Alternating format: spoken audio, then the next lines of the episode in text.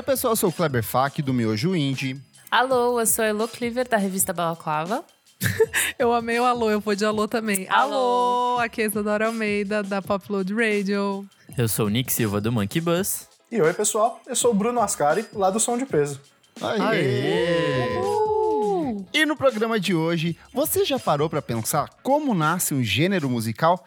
Quem define o nome, a estética e a identidade de um estilo musical específico? É sobre isso que a gente vai conversar no programa de hoje.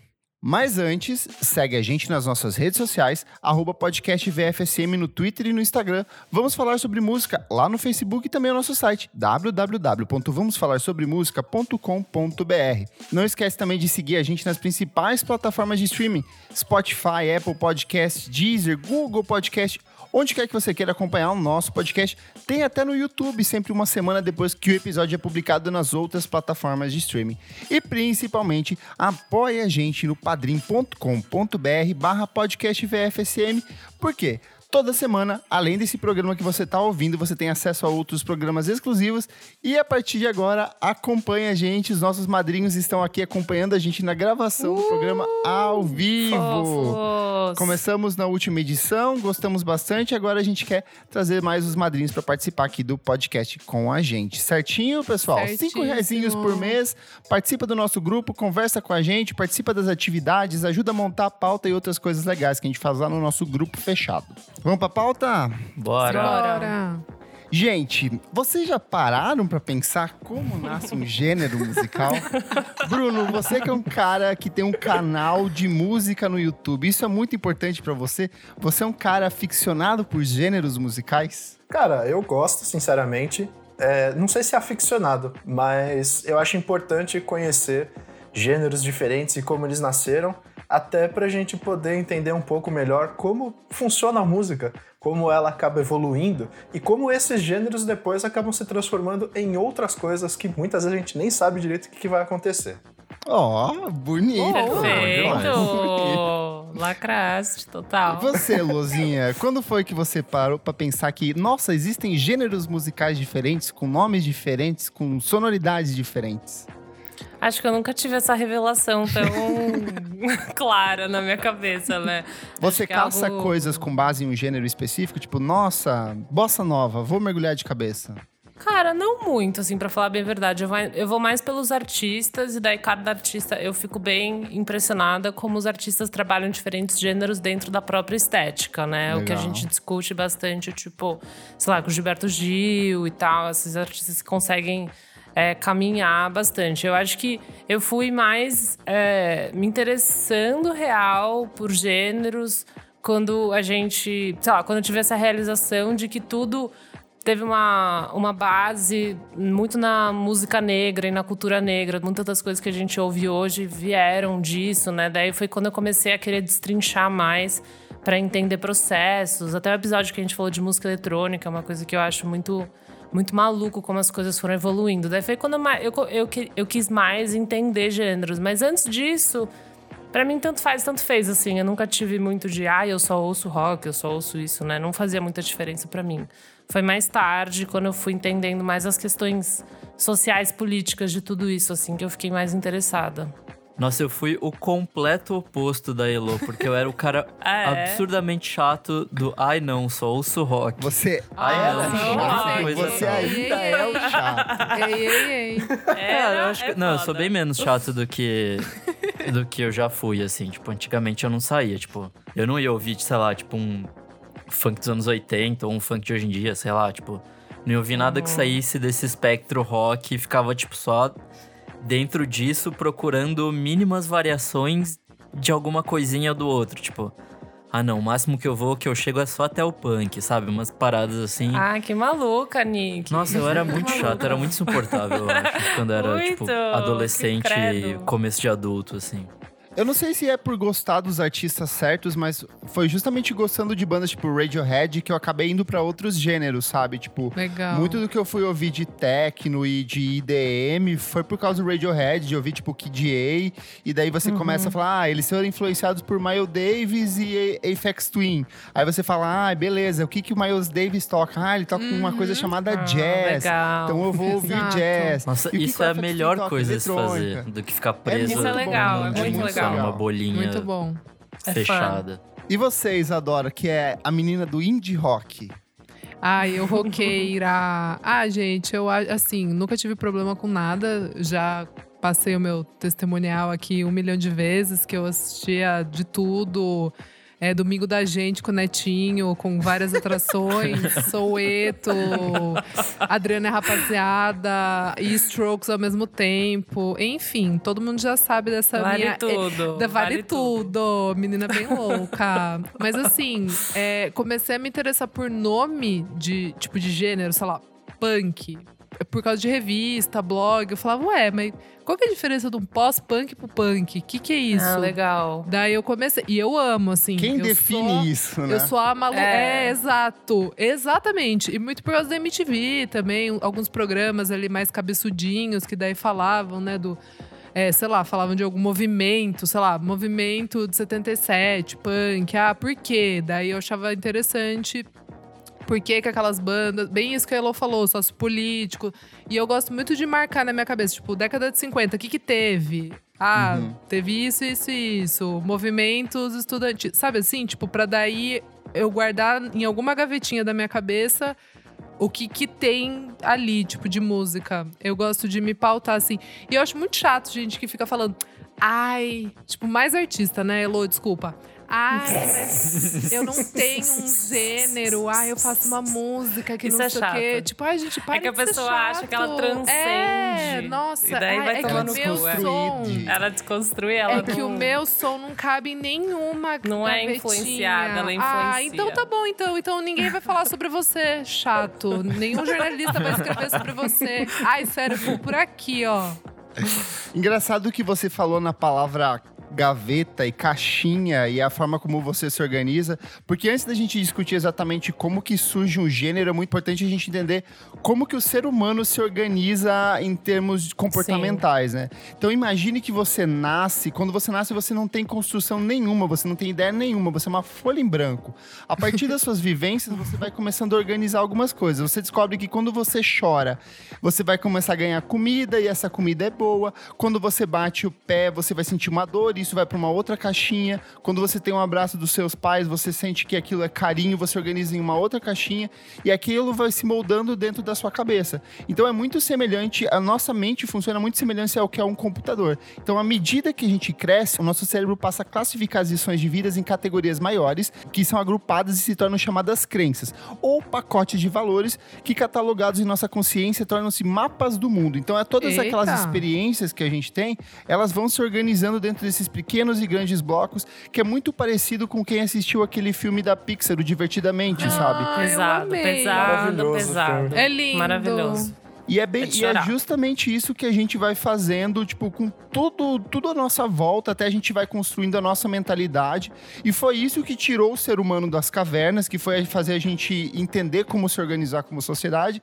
Só que ao mesmo tempo começa a criar uma série de problemas.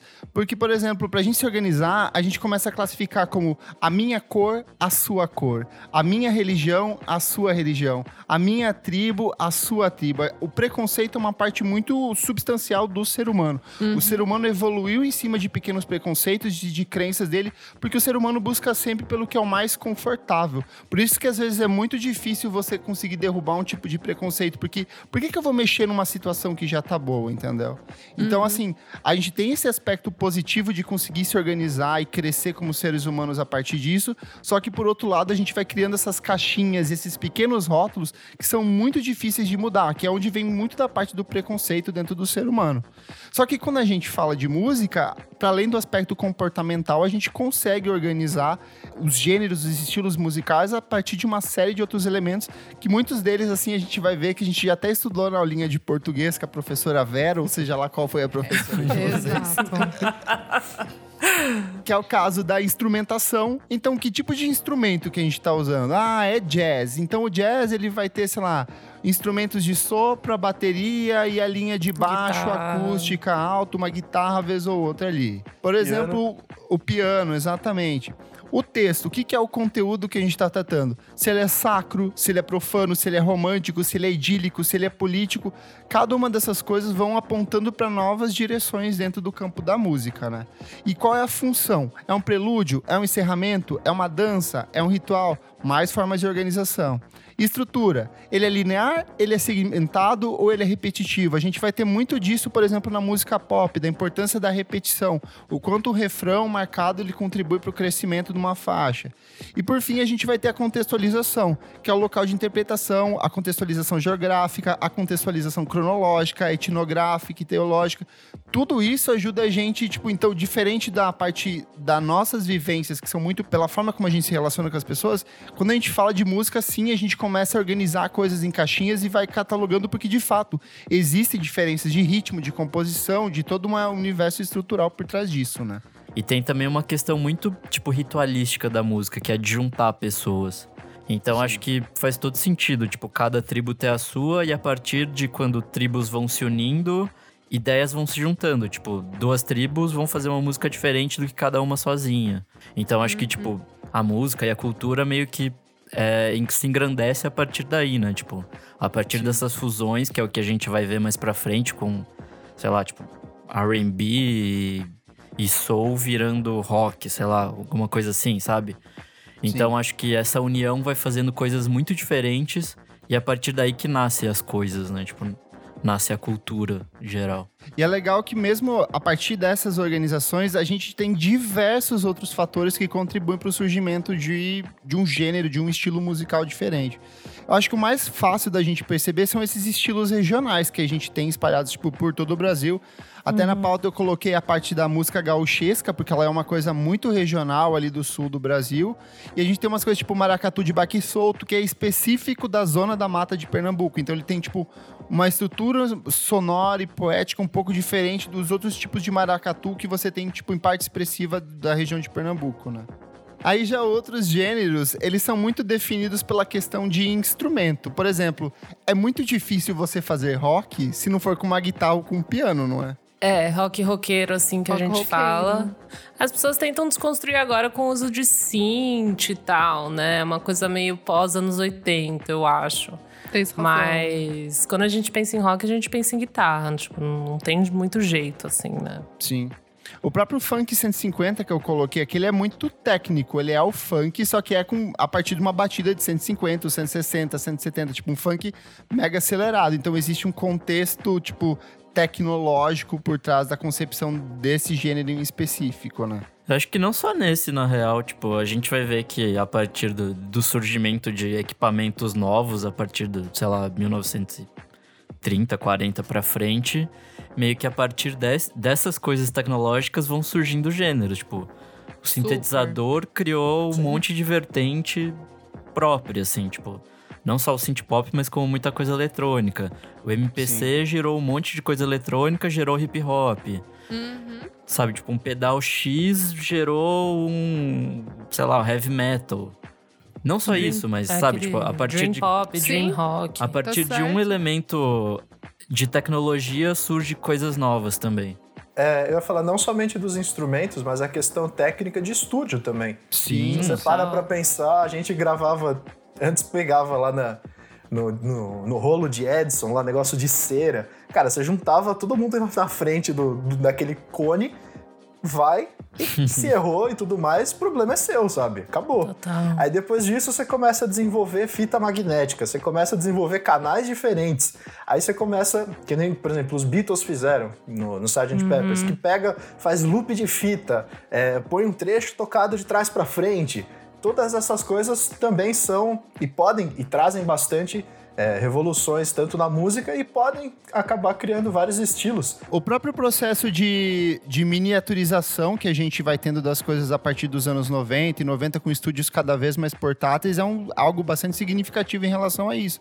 Tem muito de produção de, de, de música de eletrônica que foi nascendo a partir disso. O próprio rock hoje em dia ele é muito diferente justamente por conta dessa estrutura cada vez mais compacta dos, dos equipamentos de gravação, né? Ah, sim. Você pode ter um estúdio fantástico dentro de casa ou até mesmo se você não tiver um equipamento de primeira, de um estúdio fantástico e coisas do tipo, você pode até mesmo transformar essa dificuldade em estética que pode acabar Sim, virando total. um gênero. Um novo gênero. É verdade. Total, é verdade. Mas é engraçado que mesmo assim, alguns gêneros ou algumas é, escolas de música, elas são ainda muito específicas de um público, de uma elite econômica.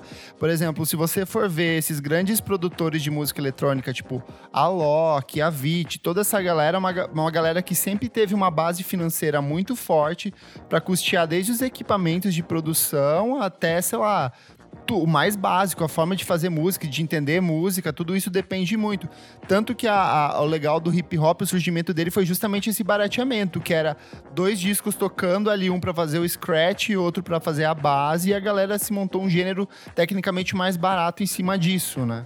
É, fora tem todo o esquema que Nova York, ali onde surgiu o hip hop, tava, tipo, é, completamente na merda e, tipo, havia muito roubo. Então, a maior parte desses equipamentos era roubado.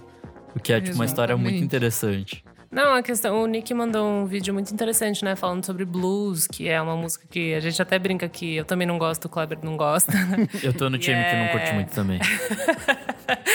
E é, é realmente, assim, o berço de várias coisas e vários estilos. E achei muito maluco essa questão de acesso, né, a instrumentos. O blues, ele começou com uma parada de violão, pode ser um violão mega acústico. E as pessoas, às vezes, não tinham tanta... Sim, era acordes que, às vezes, você colocava... Você nem tocava com seus dedos, né? Você usava certos instrumentos para tocar os acordes. Então, às vezes, as pessoas nem sabiam muito bem quais eram esses acordes, o que, que era. Era só realmente esse sentimento e necessidade de fazer música e de aglomeração e de... Né, tipo, Estados Unidos, sul dos. Estados Unidos, pegando fogo. Então é muito maluco essas necessidades e como isso foi se exportando depois. Sim. Né? O vídeo fala sobre o Chicago, daí a entrada da guitarra elétrica e tudo, como tudo isso se desenvolveu pro rock. Mas o início realmente dessa produção artística era uma, uma questão mega de necessidade que foi influenciado também por uma questão financeira, né? Sim. De falta de. É, a própria escolha do violão é porque viol... é, no Brasil talvez não seja tão barato assim, mas lá fora um violão simplão é tipo assim, 10 conto, é Muito, tipo é. 25 contos, sabe?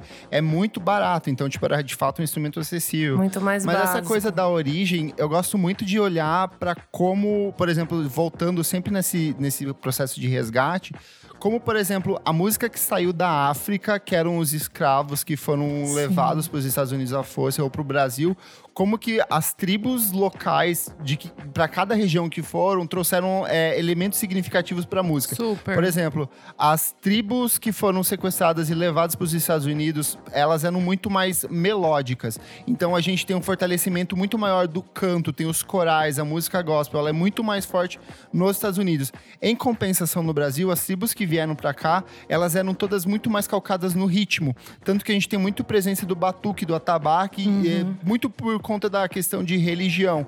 Então o próprio samba mais tarde, ele vai ter tipo um desenvolvimento muito em cima disso. Toda a questão do ritmo da música brasileira, ela vem desse processo de divisão e é tudo muito orgânico assim, se você for ver, tipo, parece que é natural que esse processo aconteça, sabe? Exatamente, é bizarro. Só terminar de dar um adendo aqui que eu achei tão louco que eu gosto muito de fado, né, português. Eu acho muito bonito.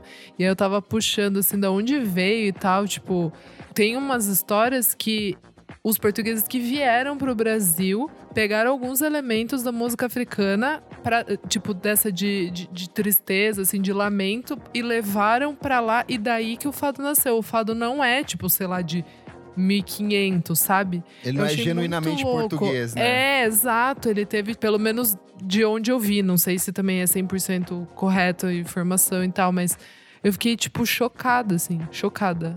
E nesse processo também tem um aspecto muito curioso de, é, que é o da nomenclatura. Como que você dá um nome para um estilo musical específico?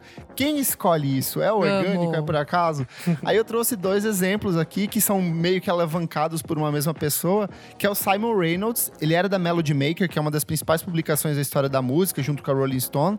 E ele ajudou a cunhar alguns termos como pós-rock, que foi justamente um termo que ele usou para definir o som de uma banda chamada Bark Psychosis. O disco se chama Rex, de 1994, e ele usou, ele foi a primeira pessoa que usou o termo pós-rock para apresentar esse tipo de som mais atmosférico, mais instrumental que eles apresentavam. E ele também ajudou a popularizar o Dream Pop, que na verdade é uma criação de uma banda inglesa chamada A Arcane. Eu acho que até já falei sobre ela em algumas edições. Eles definiam o som deles como Dream Pop, mas esse cara ajudou a popularizar. E tem Demais. vários outros artistas, tipo, vários outros é, críticos de música que ao longo dos anos vão meio que, tipo, adaptando esses novos nomes. Por exemplo, quando deixa de ser punk, vira pós-punk, sabe? Quando deixa de ser rock, vira pós-rock, sabe? Todas essas dissidências. Você, Nickzinho, que escreve de música, já criou algum gênero? Cara, não, nunca, nunca criei nenhum gênero. Mas é engraçado que Não esse, deu uma de Simon. esse pós alguma coisa é sempre, tipo, tem elementos daquilo, mas já subverteu completamente, né? Tipo, É. o, o pós-rock é uma subversão total do que é o rock. E o, o post-punk também, assim, tipo... É outra coisa, assim, tem estruturas É o futuro. básicas. é, acho que É nem futuro, mas é tipo, as estruturas básicas meio que estão ali, mas já foi para outro caminho. E eu acho engraçado que, tipo, nomes como, tipo, rock e jazz, é, que, né, vieram há muito tempo atrás, eles basicamente são, tipo, meio que piadotas de mau gosto com músicas feitas por negros. O jazz é bem mais antigo, né? Acho que começo dos ali dos 1900 e tal. E era uma forma pejorativa de chamar essa, essa música feita pelos negros, assim, tipo. Que maluco. Eu vi coisas que era de como se fosse, tipo, uma corruptela de diz. Porque, tipo, geralmente essa música era muito tocada, tipo, em bordel e, e em lugares assim. Então, tinha es- essa conotação. Rock and roll também, que era, tipo... Era um- uma forma de, de falar de coito-sexo. Então, Sim. também surgiu pejorativamente, assim. E aí... O próprio punk também é isso. Tipo, o punk era um xingamento. Você era um párea da sociedade, saca? Ah, esses caras fazem um som punk.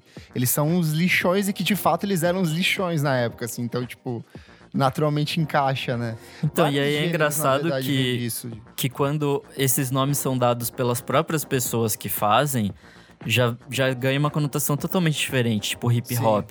Hip era tipo um negócio meio cool, meio descolado, legal, assim, tipo, nos anos 50, principalmente ali na, na era beat. E hop era um estilo de dança, e aí, tipo, hip hop virou essa junção e surgiu ali no final dos 70, 80, virando o que é hoje é o hip hop. Essa questão de nomenclatura é de fato bem legal, de ficar observando e vendo de onde veio, quem deu o nome Sim. e tal. Eu acho legal quando, por exemplo, um nome se transforma em um gênero, meio que involuntariamente. Por exemplo, indie rock.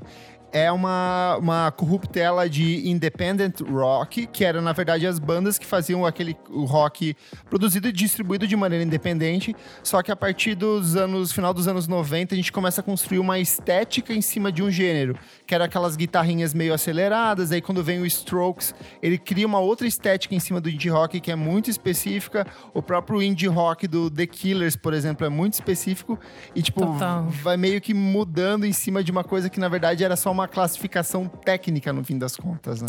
É que é quase o indie rock pra mim, é quase que uma questão de, de época também, né? Eu acho que, sei lá, 2000, até 2020, assim, indie rock, ele. Até agora, né? Tem uma questão meio Mac DeMarco também, tipo, umas guitarrinhas meio leadzinho. Eu acho que dependendo.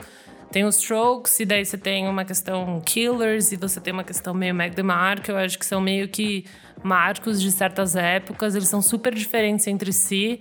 Mas a, a maneira que se desenrolou, né? Tipo, parece que é tudo parecido. Mas não sei, é, questão musical, eles são bem diferentes. assim, Não super Sim. diferentes, né? Mas tem uma questão, uma questão diferente ali. Eu acho que é mais ligado à hype mesmo. Só por, causa- sabe, Talvez, assim, de, é. tipo, o indie ficou meio nisso, assim, do, de, de, de quem vai ser a, a próxima que vai mudar ou salvar o rock. Ah, é que eu, rock, eu o- acho o que, na verdade, rock. existe uma evolução natural da música. As coisas não ficam como são. Tipo, sei lá, o jazz vai evoluir, tipo, pra um bebop, um hard bop, cool Sim. jazz, sabe? Tipo, com Então, o tempo mas vai muda- surgindo coisas novas. Mas É. não tem essa evolução do nome. Do tipo, você nome, não é. tem tanto ah, mas uma no final é tudo jazz, sabe? um Tipo. Foda-se. Não, mas eu digo nessa questão do indie rock, né? Eu não vejo tantas É, evoluções tem. dentro do nome. Tem o, o Dream, Dream Pop, né? Sei lá. Tem, falar bedroom sobre pop, mas... Terno Rei, você vai chamar ele de indie rock, mas você vai botar um Dream no meio pra falar de uma parada, sabe? Por causa de uma, de uma presença de synth, sei lá, né? Tipo, você vai colocar isso, assim. Mas Que o som é mais enevoado, dele já vai pro dream É, pop deixa de ser indie. É. sei lá, né? Mas não sei, realmente, eu acho que é uma escolha muito jornalística às vezes, cara. Tipo, vem por uma necessidade de você contar uma história, de você falar. Cara, como você nomearia isso, né? Dentro de uma matéria, ou até, sei lá, no podcast, né? Alguém pergunta, ah, o que, que, que que lembra? Daí você precisa meio que quebrar a cabeça e falar, ah, sabe? É uma mistura disso com disso. Ah, então é indie rock, sei lá. Então, Por quê? vem- Porque nós ainda somos seres da caverna, onde é mais fácil É. a gente organizar as coisas porque a gente E Graças daí, se alguém falar nada. blues, se alguém falar blues, eu e o Kleber a gente não vai ouvir, Ah, sabe? então tá é meio bom. isso. Obrigado. tipo, meio maluco, né? Às vezes não tem nada a ver, sei lá, né? Mas a necessidade de, de colocar uma, uma estética. Eu acho muito legal também perceber como certos gêneros eles surgem por conta de uma série de agrupamentos é, socioculturais, políticos e econômicos. Por exemplo, ou até pelo, pelo uso da substância química que as pessoas estão usando na É. época. Por exemplo, o, o, o rock psicodélico que surge ali em 1969. Super. Total. Ele é uma mistura do amor livre que estava surgindo, da maior, do efeito da contracultura, do consumo excessivo de LSD e maconha, ou a questão da, da guerra do Vietnã. Então, tudo isso criou-se um tipo de sonoridade que era muito mais brisada, muito mais leve, muito mais viajada, que é o completo oposto do que acontece com o punk anos mais tarde, que é o quê? Ele vem de uma Inglaterra que estava completamente afundada em crise econômica por conta da Margaret Thatcher, crises ao redor do mundo. A droga passa a ser uma droga mais sintética e cada vez mais nociva. Os jovens não tinham qualquer tipo de expectativa de vida, eles eram totalmente largados, sujos, sem dinheiro. Então a sonoridade passa a ter uma estética completamente diferente. E até o que vindo aqui para o Brasil, a gente tem o Mangue Beach. No final dos anos 80, Recife era uma das cidades mais violentas do Brasil e os músicos locais queriam ressignificar esse sentido de olhar mais para a cidade, repensar a cultura local. Então tinha esse crescimento vertical dos prédios, essa urbanização, o avanço tecnológico. Só que quem já foi para Recife, no meio de Recife você tem um mangue gigante, a cidade é tomada Total. pela natureza. Então esse tipo de contraste foi justamente o que estimulou o surgimento do Mangue Beach e o surgimento de bandas como Nação Zumbi, Mundo Livre S.A. E mais uma vez, ainda que seja um- uma ideia meio que ensaiada, é uma coisa muito orgânica, é natural que surja um gênero, um movimento cultural a partir desse cenário, né? Super. Bruno, está quietinho? Tem alguma consideração? Não, eu só tava pensando em coisas, por exemplo, você falou do pessoal do Mangue Beat e tal, por exemplo, do rock psicodélico também. Eu sinto que a música sempre tem um, um lance de querer quebrar com a geração passada. Sim. Total. Isso desde o jazz. Então você pega lá, ah, o jazz começou, aí você pode entrar no bebop. Aí legal, do bebop era mais acelerado, é, coisas complexas, assim, improvisações dificílimas de se fazer. Aí nasce a próxima geração, que é o pessoal do cool jazz. Aí é um negócio mais tranquilo, mais calmo, bem mais é, melódico, não tão explosivo. Aí você tem o hard bop, que é o pessoal voltando pro bebop e falando, não, esse negócio de cool jazz não é legal. Eu acho que isso fica muito claro no jazz e também dentro do rock. Por exemplo, o rock que tinha aquele lance mais do no- bem do começo mesmo, que era um negócio para você dançar e tudo mais. Aí depois começa a ter um estilo mais popularesco, mais pop, que eram umas baladinhas, umas coisas assim. E aí vem o pessoal do rock psicodélico e fala: não, a gente não precisa ficar fazendo somente a baladinha da letra bonitinha, é, eu te amo e é isso aí. A gente pode fazer crítica social, pode falar. é, acabou se tornando uma- um negócio mais jovem também. E aí depois vem o pessoal, por exemplo, do, do rock progressivo, que quer quebrar com as coisas do rock psicodélico.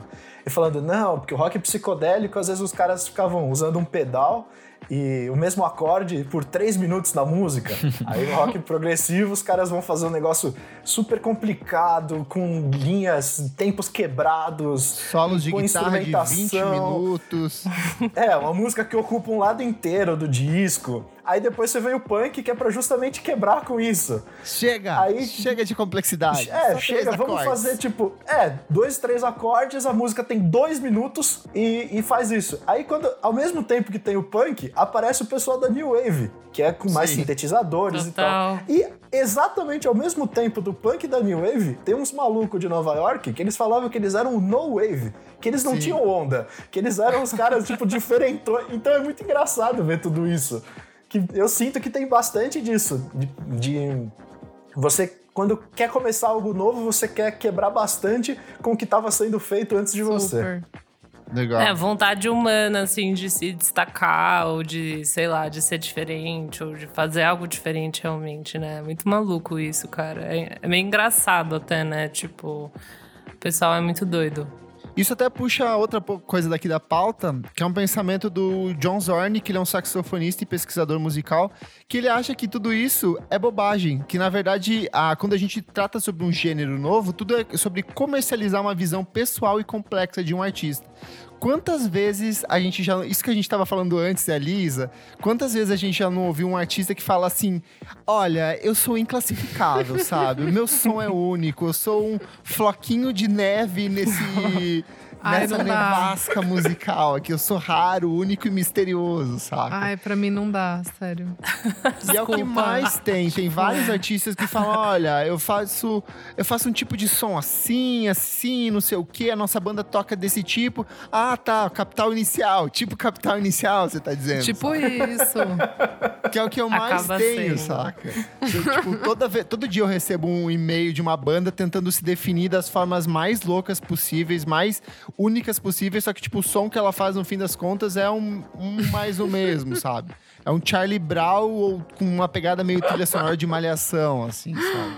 Ai, Eu acho que isso para você se definir que você não tem nada parecido com, com você, que você é único, você realmente tem que ser muito bom, muito fora da curva. Exato. Mas você ou não é, cara. Arrogante. Se você é, é ou você cara, não faz música, né? tipo... Não faz música. Tipo, eu, eu acho ridículo essas pessoas que tentam, tipo, ocultar a natureza dela, sabe? Tipo, a, as pessoas que a gente mais gosta na história da música são justamente aquelas que souberam olhar para pro, pro passado Exato. e readaptar em uma linguagem nova, Exato. saca? E são honestos com eles. E tipo, honestos, ah, sim. eu gosto, gosto de ouvir isso, isso, Tô copiando isso, mesmo, é eu copiei mesmo.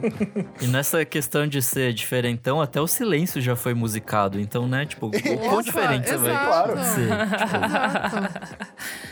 Eu acho que é isso, assim, as pessoas que realmente entendem que nada se cria realmente, né? Acho que o Chico Buarque fala muito sobre isso, né? Sobre copiar com maestria, sobre, sei lá, olhar para o passado e saber ver o que você gosta e misturar com diversas coisas, com, sei lá, todo mundo que eu conheço que cria, meus amigos ou quando eu escrevo uma música, é muito sobre você comer. O seu ponto de partida é sempre algo que você conhece, isso é natural. Tipo, você nunca começa de tipo, ai, algo que ninguém nunca pensou. Vou pensar em algo que ninguém nunca pensou. Tipo, pelo amor de Deus, sabe? Já escreveram sobre tudo, já escreveram sobre amor, amizade, guerra. Tipo, o que, que você viveu que ninguém viveu? Tipo, sabe? Não existe, cara. Então, é muito maluco quem achar que tá trazendo um pensamento super novo e que, sabe, é muito, muito raro. Eu não consigo pensar em alguém de agora que faz isso, sabe? É, é algo isso, muito raro. Que existe uma coisa chamada marketing. E são é, eles mar marketing. por criar os gêneros novos. Eu até listei Total. vários aqui pra gente comentar. Por exemplo, lembra em 2006? Ah lá, ele já vai querer. ele já vai chamada... ah lá, ah lá, ele já vai querer veio pegar. uma banda chamada ah Claxons. Fazendo um tal New Rave, New Rave. Eu um amo. gênero que nunca existiu. Você para com isso que eles trouxeram New Balance de novo, Wayfair da Ray-Ban de novo. Ninguém tava usando isso daí.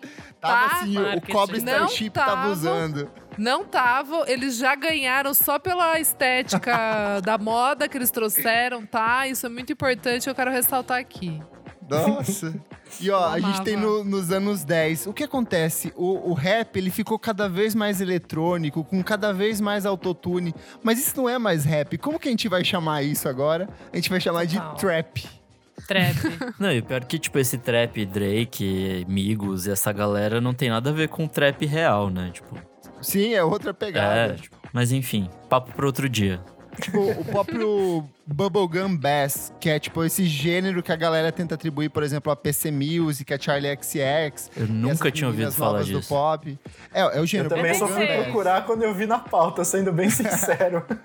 Só Cara, que eu nem sei direito mais- até hoje o que, que é PC Music. Eu também- Eu não, não, sei direito. cara, eu não É, sei. vale, vale falar que tem gêneros, inclusive, que surgem de, de gravadoras. Por exemplo, Motown. A gente tem, tipo, é um Total. som próprio. É a verdade. gente tem a Balaclava Records, que é um som próprio.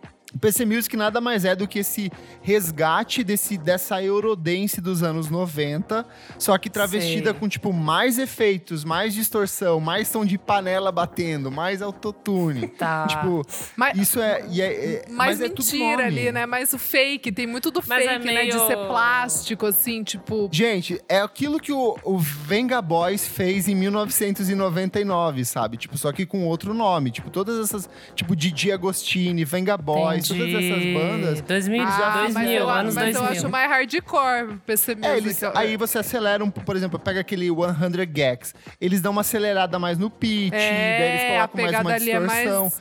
o- o- Mas se você é for louco. ver a essência, no fim das contas, é, é um pop, música pop bem plastificada, com uma sonoridade, tipo, comercial. Nada além disso, né?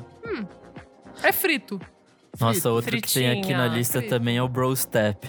Que foi Eu uma. amo Bro Step. Gente, isso eu nunca tinha ouvido falar que é assim isso? na vida. É o, assim, vamos lá, vamos pela, voltar, tem que voltar primeiro. A gente tinha o dub. Aí o dub Tá. encontra com o two step, que é aquela música eletrônica britânica com uma batida tanto, tanto por tanto. Aí ele Tá. vira o dubstep. Aí o dubstep, ele começa a ganhar muito mais efeito. Começa a virar tipo um som de uma britadeira. Fica... e aí ele começa a É transformar... tipo Square Pusher? É, Tipo ele isso, vira- tipo é Skrillex. Skrillex. É o Skrillex. Ah. É o Bro Step, porque é aquela música que toca nas festas, tipo, universitárias, dos bros, sabe? Eu tô É um. Já novo tinha universo. terminado a faculdade nesse ano. Eu peguei um pouco do Skrillex. É engraçado que essas Gostava. coisas evoluíram, tipo. Cara, tipo, two step ainda ok, mas o dub não tem nada a ver com o que virou o bro step, sabe? Tipo.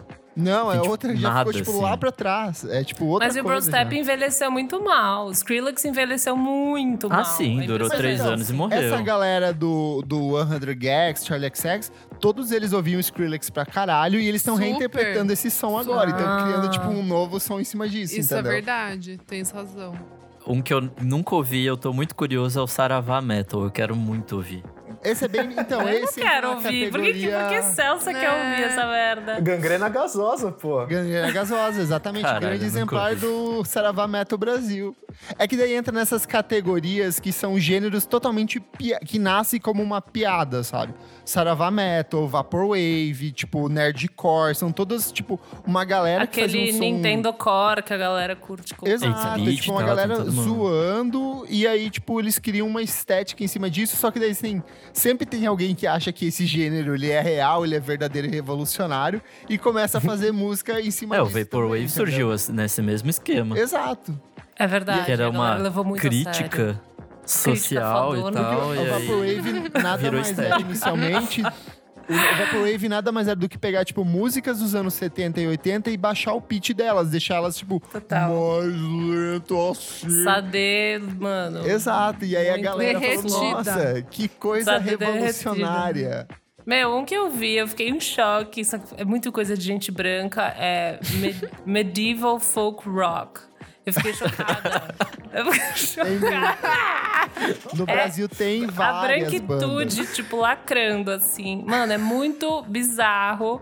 E tem, tipo, eu fiquei. Daí eu caí no Vortex pesado, tipo, de YouTube, vídeos, tipo, festivais das pessoas tocando isso. Não tinha uma, uma banda chamada Terra Celta que era esse esquema? Acho que era alguma coisa É, assim. Deus, Celta. que? Celta é foda. Quem acha isso legal, mano? Ei, ei, ei, eu dançava sapateado irlandês e a música celta. A música celta é linda, não enche o saco. Eu vou defender música celta Mas assim, aqui, você vai sim. misturar isso com rock? Não vai, né? Não, você não vai, porque você tem. Você tem Mas, o quê? você tem Elô, uma cabecinha você sabe que no pensar, Brasil eh, a gente tem um fenômeno Puta disso. merda. Existem vários festivais de música dessa galera que vai ouvir esse som Tá celta. mentindo. Muito, muito. Principalmente a galera do sul separatista adora, adora isso. Oktoberfest. Mas é claro que sim, né? É claro que sim. Mano, é bizarro, velho. Eu fiquei vendo, assim, é muito. A pesquisa desse episódio foi meio deprê, assim, as coisas que você descobre.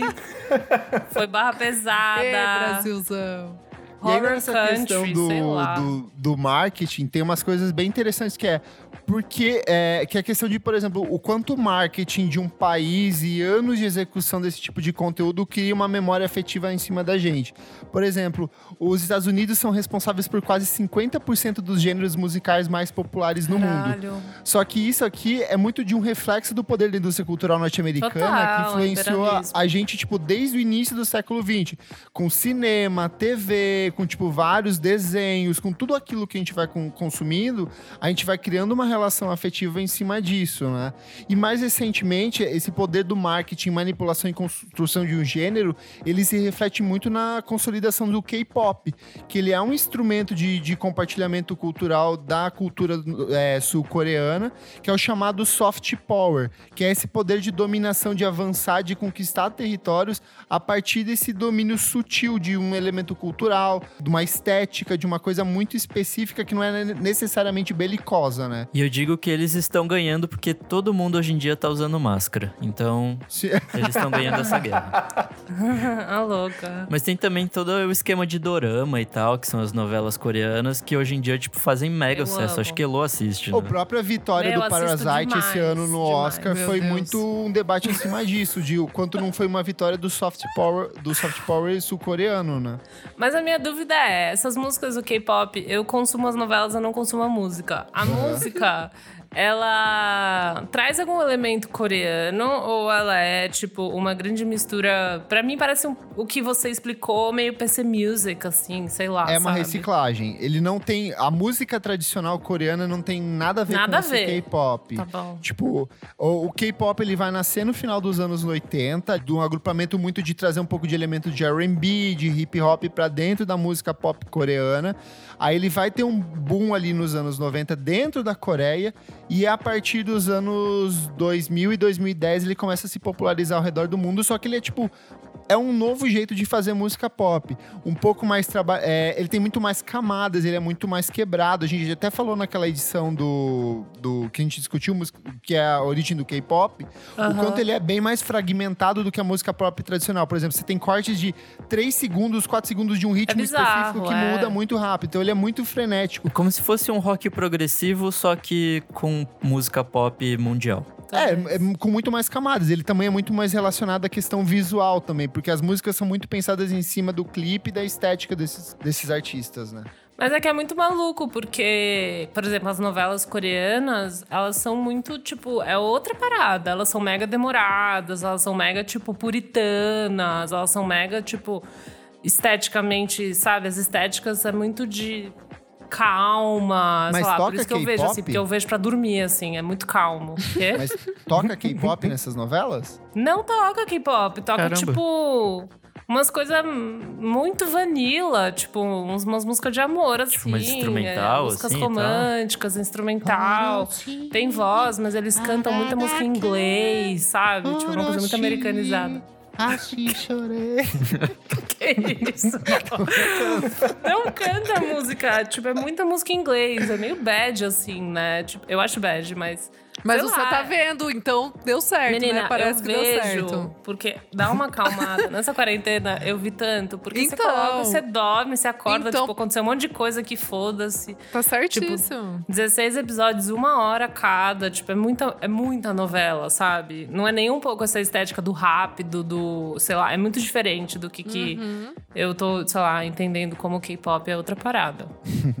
e essa coisa do gênero aliado ao marketing também é uma coisa muito comum aqui no Brasil, foi utilizada bastante, principalmente na época da Bossa Nova, quando o Brasil, tipo, a própria embaixada brasileira organizava eventos nos Estados Unidos para divulgar essa nova música brasileira lá fora, mas isso também aconteceu com outro, em outros momentos ao longo da história da música, tipo, o próprio axé nos anos 90, a gente tem uma, uma massificação muito grande lá fora, de tipo, o consulado brasileiro organizar eventos para levar o El Chan pra tocar lá fora, saca? Cara, eles tocaram no Festival de Montreux, isso pra mim é tipo muito surreal. Tudo. Pois é.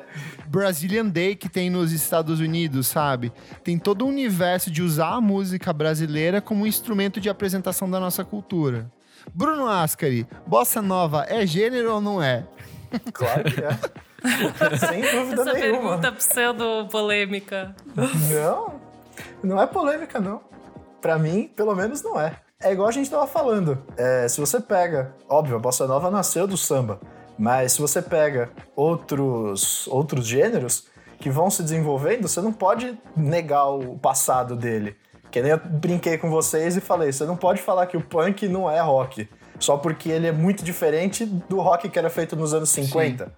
Ele é outra coisa, mas ele foi inspirado no rock dos anos 50. Assim como a bossa nova foi inspirada no, no samba. No samba que veio antes dela. A batida do João Gilberto que ele transforma, é, que ele brinca e fala, uma escola de samba somente na sua mão direita. Sim. Total. Não tinha, não tinha.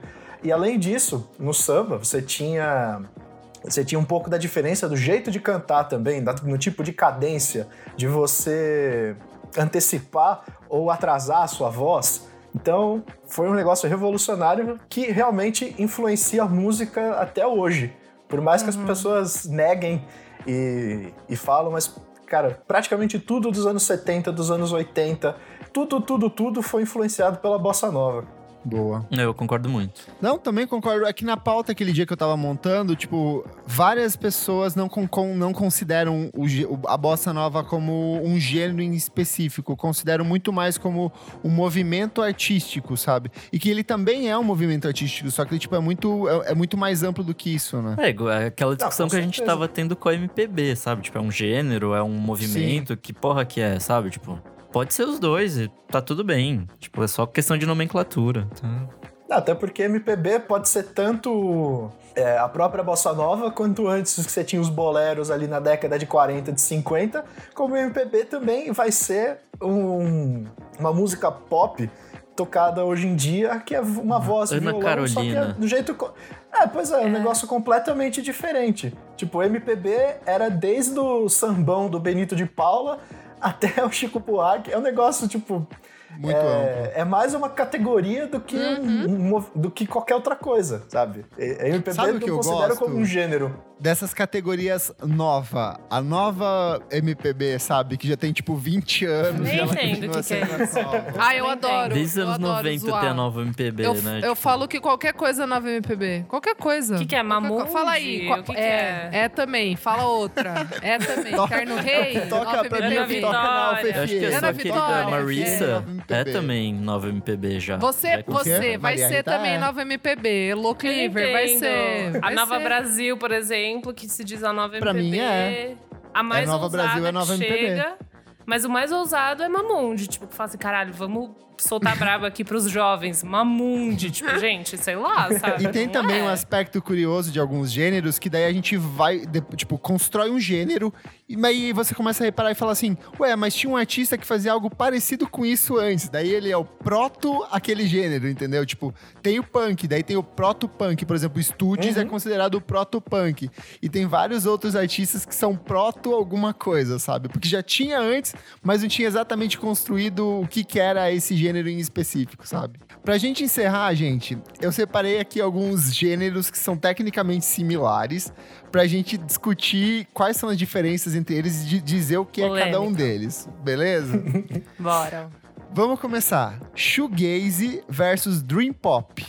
Muito Cara, eu acho que a diferença mesmo, é muito Mas- mais em timbre do que. Ah, Tipo, a estética é mais ou menos a mesma. Se bem que o shoegaze, acho que as pessoas são um pouco mais sujas que o pessoal do Dream Pop. Pra mim, Shoegaze é uma guitarra tocada com uma motosserra e o Dream Pop é uma guitarra tocada com uma motosserra embaixo d'água, porque daí ele vai ficar um pouco mais abafado. Eu acho Concordo. que o shoegaze traz uma voz muito mais molhada. Eu acho o shoegaze em questão de estrutura muito mais...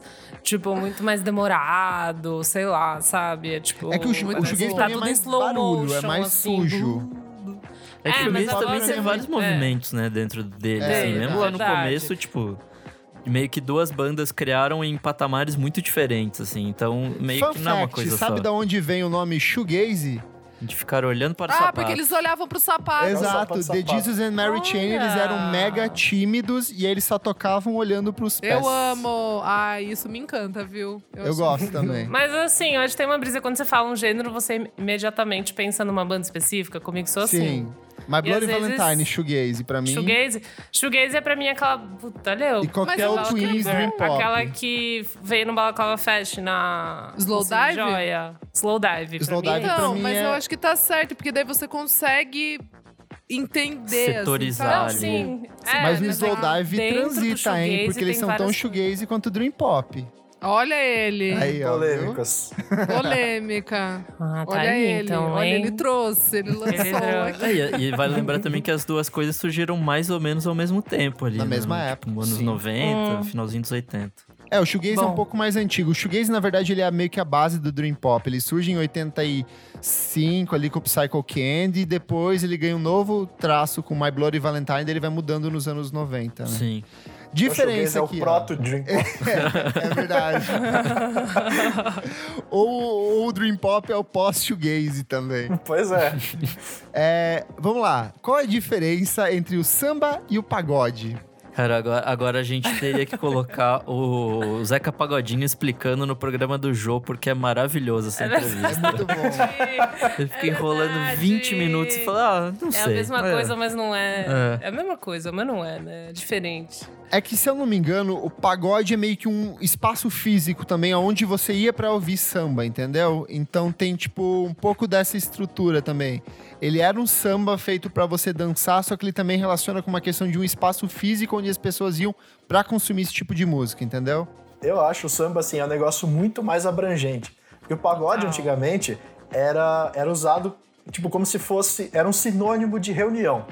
Então, Sim. tipo, ah, vai- vamos fazer uma festa, vamos fazer um churrasco com Pagode. cerveja. Ah, vamos fazer um pagode. Tanto que tem a música do Paulinho da Viola, do disco dele de 72, o Dança da Solidão, que chama No Pagode do Vavá. Sim. Que aí eles falam, vamos no pagode do Vavá, vou, vou comer o feijão da Vicentina e tudo mais. É Então mais era, pela tipo, zoeira, assim, tipo, da reunião, da festa. É, era como se fosse um grande churrasco pra você se Roda divertir de e tudo samba, mais. roda de samba não, muito mais classe ali no negócio de vamos tocar samba, não para Mais nos intimista divertir. também. É, é que Mas- aí começaram a, tipo, a se usar disso mais no fim dos anos 80, ali com fundo de Aham. quintal e tudo, que era pra ser um samba mais, entre aspas, animado, pra você, tipo... né? E também é, é, utilizando o pagode pra se deslocar um pouco do samba tradicional, Tá. como, sei lá, do Cartola, do, Uhum, do já citado Paulinho da Viola. Então acabou ficando um negócio mais como se fosse. Não é, mas como se fosse um, entre aspas, um samba mais festivo Sim. que você tá fazendo isso pra se desligar do samba do passado. Caralho, que massa. Mas eu acho Quer dizer, que eu pelo menos enxergo assim, né? Não, mas faz muito, faz muito sentido esse pagode Mas como faz muito o, sentido.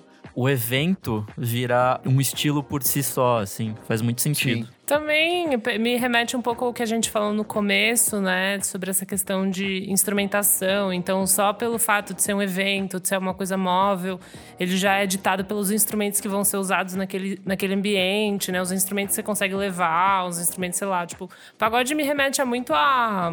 É, tipo, assim, violão, parece um cavaquinho, um bumbo. Cavaquinho, me, me remete assim. a tipo uma parada Verdade. mais assim, É sabe? aquela coisa de ter um instrumento específico que marca um gênero, né? É, daí talvez seja. Ele tenha sido marcado exatamente por esse momento que você fala, putz, tipo, o que, que dá pra levar, né? O que, que dá pra você fazer esse momento do pagode. E eu não sei se o pagode tem, tipo, uma. uma pauta, tipo, as letras giram em torno de um tema. Eu não ouço, eu não ouço muito pagode, eu não, não tô ligada, mas eu não sei se isso existe também. É, eu não sei esse pagode clássico, mas o, os novos é muito, tipo, pegação e mulher e soul É que daí é pagode romântico, é, já é outra dissidência, é outra não é o mesmo pagode. É o subgênero do pagode. É o subgênero do pagode. Vamos lá, ó. R&B versus soul. Cara, essa é uma história muito engraçada porque, tipo, durante muito tempo, os essas billboards da vida, esses charts, eles não sabiam como chamar a música negra, então eles ficavam trocando. Ainda tipo... hoje não sabe, é urban. Eles é, então. Nomes, tipo, é, racista é qualquer coisa, foda-se, sabe? Tipo, é black music, sabe? Tipo, tanto faz. É. E eles ficavam Nossa, trocando, black tipo. music é tão genérico. É, então, Gente. sabe? Tipo, ah, é tão genérico quanto é world, world music. É. é. World music é o pior. World eu amo, music. eu amo world music. Para. É que assim, Vamos partindo do, da origem clássica, o R&B ele é uma dissidência do blues, ele é uma simplificação do blues. Enquanto o blues, tirando o blues clássico, que era um cara e um violão ou um cara e uma guitarra, o blues depois ele passa por um aprimoramento, ele começa a ter mais banda por trás. O R&B é uma simplificação disso. Era um cara que às vezes estava com um baixo, um piano e trabalhava em cima disso, a, a melodia em cima disso. Aí depois o R&B passa por uma transformação no final dos anos 80, onde ele meio que encontra com o hip hop e começa a ter aquela coisa coisa da batida de fundo, então, tipo, ele passa por um novo tratamento. Aí, mas o soul, para mim, parece uma coisa muito mais é, melódica do que o R&B. O R&B eu sinto que ainda ele tem um peso da batida, enquanto o soul ele é um pouco mais fluido. É que os dois eles estavam bem ligados às vozes de, de cantos de, de, igreja, né? Então, tipo, Sim. essa questão melódica Sim. que a gente falou lá no começo tem muito esse peso, mas... O soul pra mim tá mais próximo do gospel sim, sim. e o, o R&B é. tá mais próximo uhum. do blues, por exemplo. É, os, assim. os dois são muito ligados em questão de voz e questão de, de cântico mesmo, assim. Eu acho que o R&B é como se fosse um guarda-chuva chuva bem grande. Sim. Porque, é, é, que nem o Nick falou, era um negócio que, tipo, a indústria não sabia direito como falar que era música americana, a música negra americana. Então eu acho que se não fosse jazz, se não fosse o blues mais tradicional, ou se não fosse, sei lá, um hip hop da vida, é RB. É muito mais Rhythm fácil você jogar, blues, tipo, é, é você é. joga tudo no mesmo pacote e é isso aí. Então, que se que você é parar rhythm, pra pensar. Né? Muito bizarro. É, pois é. Então, se você parar Rhythm. pra pensar, talvez tipo... o soul seja, tipo, um dos braços desse guarda-chuva do R&B, que aí sim vai ser mais focado no, no, no, gospel, vai ter mais melodia, vai ter a questão da voz muito presente, tanto masculino quanto feminino. É, e daí meio que também a partir da união desses dois vai surgir, tipo, funk, assim, sabe? Tipo, um pouco mais pra frente, ali nos uhum. 70 e tal. É, porque você tem coisas, por exemplo, o o próprio James Brown, que é, pô, um dos maiores nomes do funk, ele era o Godfather of Soul. Ele era o padrinho do soul. Sim. Sim. Uhum. Só que, na verdade, tipo, ele começou fazendo soul, depois foi pra funk. Ele deixou aquilo mais... É, mais, mais cadenciado, mais dançado, dançável tal. Só que, no fundo, é soul. Sim.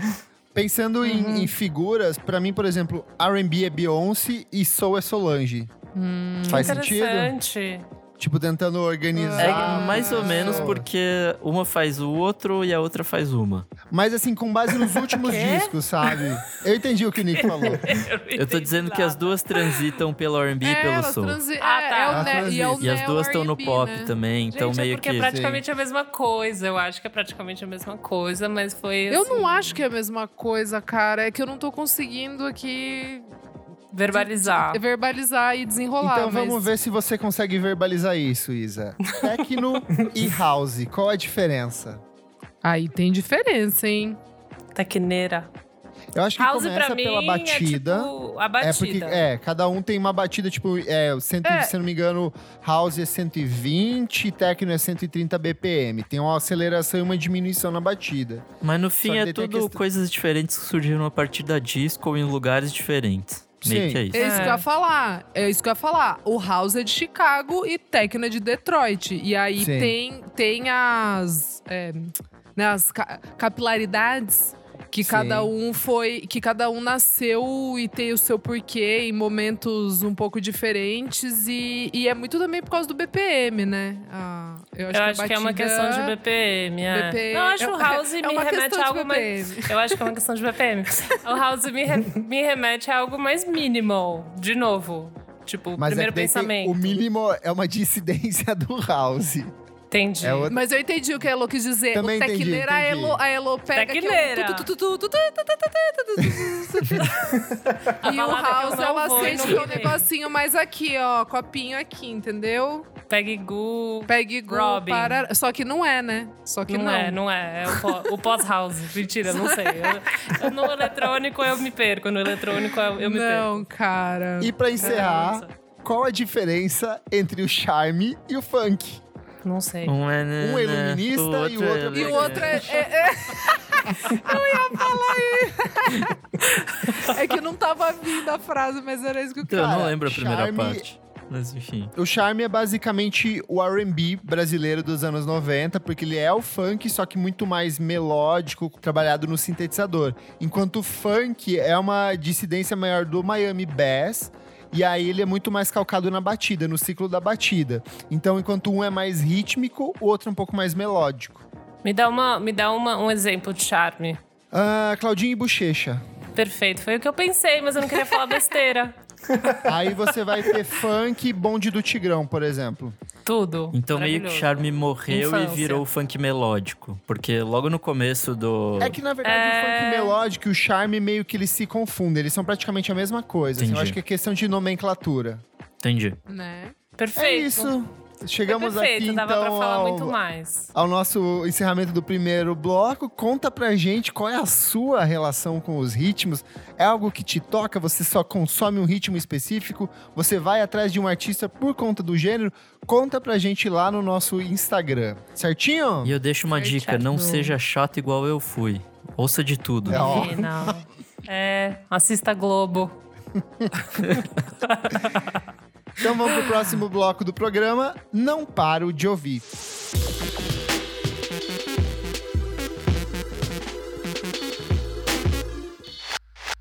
Segundo bloco, não paro de ouvir. Dorinha, o que, é esse bloco, My Angel? Nesse bloco, Bebelo, a gente vai trazer as nossas diquinhas de coisas que saíram essa semana. Pode ser vídeo, né? Clipe, no caso, um single, um álbum, enfim, o que quiseres. Babado. Bruno, qual que é a sua dica da semana? A minha dica da semana, eu tô um pouquinho atrasado. Tudo bem. Bem de Peço atraso. Desculpas, mas assim, menos de um mês. Então acho que tá valendo. Tá ótimo. Que é o disco da Jessie Ware, o What's Your Pleasure. Tudo. Maravilhoso. Vai, vai, vai, vai, Maravilhoso. Vai, vai. É, eu acho que esse ano, 2020, tá sendo um ano muito bacana pro pop. Inclusive, eu fiz um Verdade. vídeo bacana no canal falando disso. É, eu vi esse vídeo. Boas indicações. Oh, muito obrigado. e esse acho que foi um dos, dos, do- dos álbuns que mais me chamou a atenção, assim, que mais me pegou mesmo. É chique, Então, não acho é? que até. É! Tem muita inspiração na música disco, assim, mas é um jeito. Uhum. Não sei se é a melhor palavra, mas eu acho que é uma boa palavra pra usar. É refinado. Sim. Sim, Se total. você tivesse que É muito encaixar em um sofisticado, assim, gênero... Meio pomposo, talvez. A Elo Porra, é uma- chata. É uma Se mulher que usa que joias, encaixar gente. em um gênero, se eu já tivesse falar que é um gênero, qual nome você escolheria, Bruno? Vai ser só isso hoje. Pós-disco. Eu, eu ia usar o New Post Disco. É, Ó. perfeito. New é sempre mais legal. Lacraste, tá bom. Só isso? Só isso não, tá Sim. ótimo, porque é um puta disco. Nick, e você? Cara, eu tenho duas diquinhas essa semana. A primeira. Vem, vem. Calma, não é essa ainda. É, esse vai Ah. depois. A primeira é, É, uma vamos, música vamos juntos. que participa daquela daquela série que a Blue Note tá fazendo, que a Isa tinha falado há algumas semanas atrás, que teve uma Muito música bom. da George Smith refazendo quem mesmo? É no cara X, esquecido. É, então, Bem eu não, underground. não lembro. Mas daí a Chama Miles Davis. era música do Miles Davis? o cara esquecido, Miles Davis. Mas enfim, é uma mina chamada Pop Ajuda. Não sei se eu já falei dela aqui. Ela faz uns R&Bzinho bem legal. Muito boa. ela, Ela é re- ela recriou uma música do Herbie Hancock que chama Watermelon Man, que é do disco Headhunters, que eu Hunters. amo demais. Classicaço. Só que aí, obviamente, aquela música, né, do Herbie Hancock não tem letra, não tem nada. E aí ela coloca uma letra e tal, dá uma retrabalhada. Ficou, tipo, muito bonita, muito bonita mesmo. Show. É, e a minha segunda dica é o disco Liane La Havas, da Liane La Havas. Puta merda, que disco maravilhosíssimo. Perfeita! Uh, uh. É o terceiro disco dela, é, depois de cinco anos sem gravar nada. Cinco anos. Ela tá de volta. Cara, é, é basicamente um, um disco que meio que conta uma história sobre o amor, assim, tipo, o começo e o fim de relacionamento e todos os processos mentais. É muito focado nela, né? Mas, tipo, acho que todo mundo já passou por isso. De se apaixonar, desapaixonar, ficar na merda e seguir em frente. Tipo, acho que é isso. Triste. E o mais legal é que ele cria um ciclo, assim. A primeira música e a última são iguais. Ela vai se renovando e é, e é meio que isso. Conta esse ciclo de se apaixonar e, tipo... Ciclo vicioso do amor. É, então você se apaixona, eventualmente acaba, aí você se recupera. É meio que isso, assim. Mas é feito de uma maneira muito bonita, assim, tipo... R&B, pra quem né, perguntou qual estilo ele é. gênero. Perguntou qual gênero, é um R&B. É só o R&B. E assim, cara, a voz dela é linda e tal. Tem um. um- A versão pra Weird Fishes. Sim. Nossa, é um absurdo. tudo.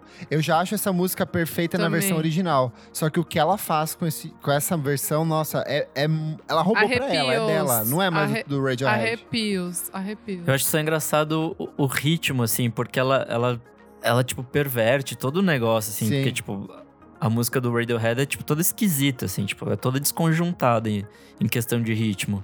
Acho que é tipo um 5x4 meio bizarro, assim.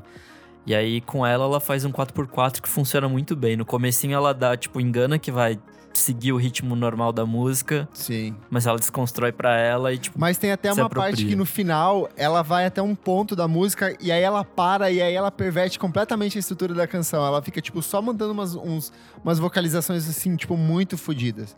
E o que eu mais gostei é que ela falou que ela ouviu muito Milton Nascimento pra fazer esse disco.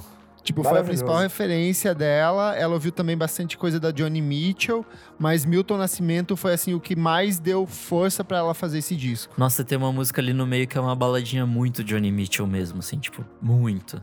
Tipo, lá pela 4 ou 5, assim, já que ele é Maravilhoso. disco linear. E é isso, Perfeito. essas são Não minhas duas conhecia, diquinhas. fiquei morrendo de vontade. Cara, ouve, ouve que você vai curtir. É, Esse podia ir mais um pro seu, pro seu vídeo do pop. Não ouvi ainda também. Tô por fora. Bom, Darinha. Bom, a minha diquinha dessa semana saiu muita coisa legal, interessante que eu ouvi a meio da Liane Ravas. Ouvi Não um vai de queimar as minhas. Não, não, acho que não, amigo. Eu vou trazer uma dica só e é muito também pelo, pelo tema do programa. Eu achei que casa bem aqui, porque é um negócio muito malu maluco, assim, que fazia tempo que não aparecia na música, na minha humilde opinião. É, é o segundo álbum da Crack Cloud, que é uma banda de Vancouver. Eles são meio que um coletivo.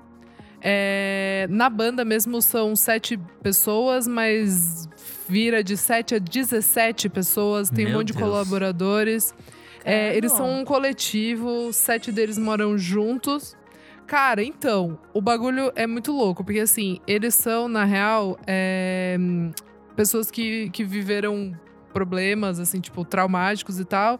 E todos eles usavam drogas, tipo, pesadas, e eles participaram de, um, de uma reabilitação lá em Vancouver. Ah, tem tipo toda uma nosso história. podcast. Igual, é, tipo isso, nossa, igual, a mesma coisa.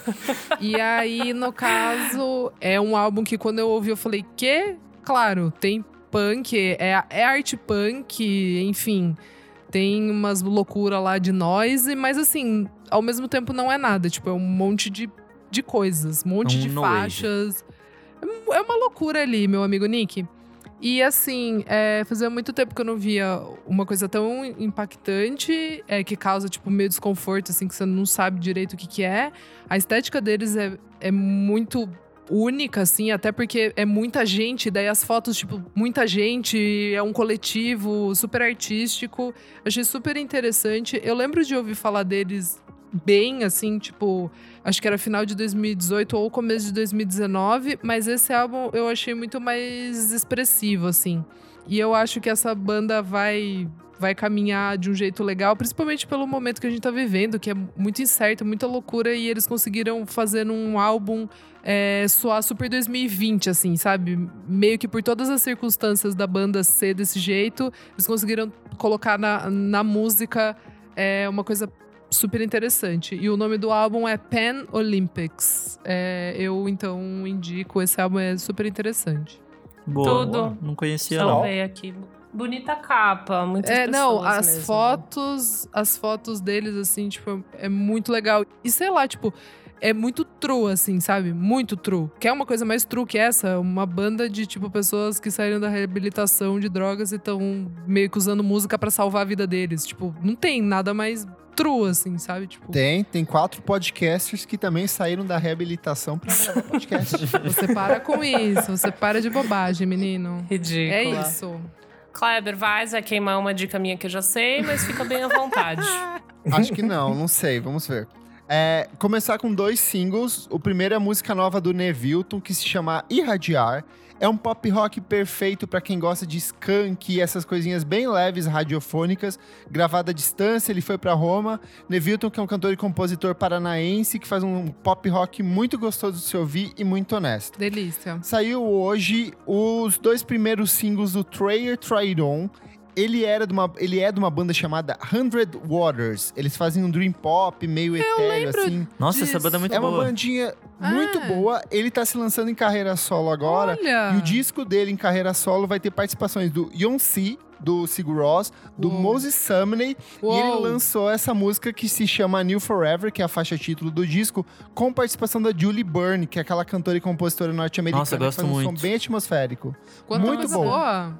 Ele lançou duas músicas de cara que se chama New Forever e Rua dos Pioneiros, que é uma música inspirada numa vivência dele em Portugal. Olha. É um dream pop bem atmosférico, a voz da Julie Byrne parece assim, tipo um instrumento e nem tanto um canto, assim, é muito gostoso de ouvir. E aí eu vou pros discos. Primeiro é o disco novo da Juliana Barwick, que se chama Healing is a Ai, Miracle maravilhoso, perfeito, assim, mais um discão na carreira dela. O disco todo ele tem um processo de cicatrização, porque ela decidiu sair de Nova York e deixar para trás uns antigos problemas de relacionamento que ela teve, e ela encontrou na música um ponto de recuperação para a própria vida sentimental dela. Então, tipo, é um disco muito bonito. Também tem participação do Beyoncé em uma das faixas, além de uns outros nomes da música alternativa, tipo a Mary Latimore e o Nosage Fing, que é aquele produtor californiano. Inclusive, essa semana a gente lançou também um Discos para Ouvir Antes de Dormir, da Juliana Barwick. É. Exatamente. É a história do primeiro álbum de estúdio dela, o Magic Place. Ele é meio que uma quase uma sequência meio que mágica desse disco, porque enquanto aquele disco olhava para o passado, esse novo meio que olha para o futuro. Então são tipo umas obras meio que complementares. Boa. Um disco que eu gostei muito que saiu recentemente que se chama The Passion of. Ele é o novo álbum do grupo norte-americano de New Orleans chamado Special Interest. É um grupo de industrial techno, art punk, mega político, cheio de gente negra, LGBT com letras políticas muito poderosas. Eu acho que é o disco mais impactante que eu ouvi nos últimos dias, assim, porque muito por conta das letras que são todas composições da Ellie Logout, que é uma mulher negra, lésbica, gorda e que transporta todo esse universo dela pra dentro do disco. Vale muito ouvir. Mas o que eu não paro de ouvir, gente, assim, vocês sabem que parte da minha família é texana, eu sou norte-americano. Então, eu tenho um pouco dessa essência country, branca, pop em mim, assim. Puta então, o que eu não paro de ouvir é o disco novo do The Chicks, ex-Dixie Chicks, Gaslighter. É simplesmente perfeito. Eu acho que é o disco Por que, com que as mudou letras... o nome? Porque Dixie Chicks é uma conotação racista. E Ah. aí, tipo, meio que elas... É tipo meio que uma... Meio que... ro- Só que diferente do que rolou, por exemplo, com o Lady Antebellum. Nossa, E ficou muito roubar o feia É, essa história. Lady- Puta é, que pariu. é, é. Tipo, elas só escolheram vamos só The Chicks sem nada demais, A Black assim. Madonna mudou o nome também, vocês viram hoje? Mudou. Não sabia. Mudou. Pra Não sabia. Blessed Madonna. Fiquei chocada, enfim. Só porque eu fiquei chocada essa é, hoje. Boa. Que bom, estamos mudando, É, acabando com sim. esses nomes totalmente problemáticos. Mas falando sobre o disco novo, é o primeiro álbum delas em 14 anos. O Dixie Chicks, quando você ouvir esse disco, você vai falar: nossa, parece Taylor Swift, parece Casey Musgraves. Claro Mas na verdade sim. foram elas que inventaram todas essas cantoras, basicamente. Dixie Chicks é um grupo de country, rock, pop que começou no final dos anos 80, explodiu no final dos anos 90 e lançou em 2002 um dos discos mais importantes do country pop norte-americano, que é o Home. Só que a diferença entre todos os discos que a banda produziu até hoje, esse é o primeiro álbum em que a Natalie Maines compõe todas as letras do trabalho. Antes elas eram muito de intérpretes e ela canta sobre o relacionamento abusivo dela com o Adrian Pasdar, que é o ator que fez Heroes, um cara meio secundário em vários programas norte-americanos. E é assim, todo o universo do disco é sobre ela conseguir se livrar desse cara que foi um saco e que ele assine os papéis do divórcio para que ela se veja livre. Porque rolou um mega embrólio judicial que se arrastou por mais de três anos, que ele queria, tipo, parte do dinheiro dela Nossa, como que raiva. acordo. sabe? Caralho, é o country do show em boost, então, né? Tipo. Mas é bom porque É elas vão ganhar muito dinheiro com esse álbum. Cara, esse disco é muito bom. A produção é do Jack Antonoff, que Sim. já trabalhou com Taylor Swift, sempre. Kylie Rae Jepsen, Lorde. E ele consegue adaptar esse country meio, esse pop country tradicional para uma linguagem muito fresca. Então tem várias músicas com muito de produção eletrônica, tem muita desconstrução nas letras, mas o que mais chama a atenção nesse disco são as letras de fato, porque ela fala sobre é, sobre desarmamento nos Estados Unidos, sobre massacre nas escolas, fala sobre essa manipulação que os homens fazem com as mulheres ao ponto de enlouquecer elas, que é o caso do gaslighting, que é o próprio termo utilizado na faixa título. E ao- ao mesmo tempo em que ele é um disco muito melancólico e denso, ele é muito divertido de se ouvir, porque tem várias letras que ela tira sarro dele. Ela fala tipo assim: quem que vai fazer o seu imposto de renda agora? Seu Chega. pai? Quem que vai pagar suas contas, sabe? Você só era um cara encostado E e, que é dependeu de muito mim. Tudo. Eu achei, A eu quero muito é ouvir. tudo, Não deu é tempo muito ainda. bom, é um disco gostoso de se ouvir, vale muito a pena. Boa. The Chicks Gaslighter. E você, Elo, meu cristal, meu obrigada. artista? Tava esperando. Bom, tenho é, alguns singles que saiu. Temos, primeiramente, Tuyo, que lançou o single Sem Amo. Mentir. Nossa, sim. Boa. Eu pensei que o Nick ia falar. Cara, eu É sinceramente verdade, eu me Nick, esqueci. vacilou. Eu, eu perdi. Queria falar que você vacilou. Desculpa, Lil. se Achei chama linda. Sem Mentir, lindíssima. Sem mentir, é, dessa nova fase deles, né? Que é a entrada desse segundo disco, que tem apoio da Natura Musical, promete coisas muito boas.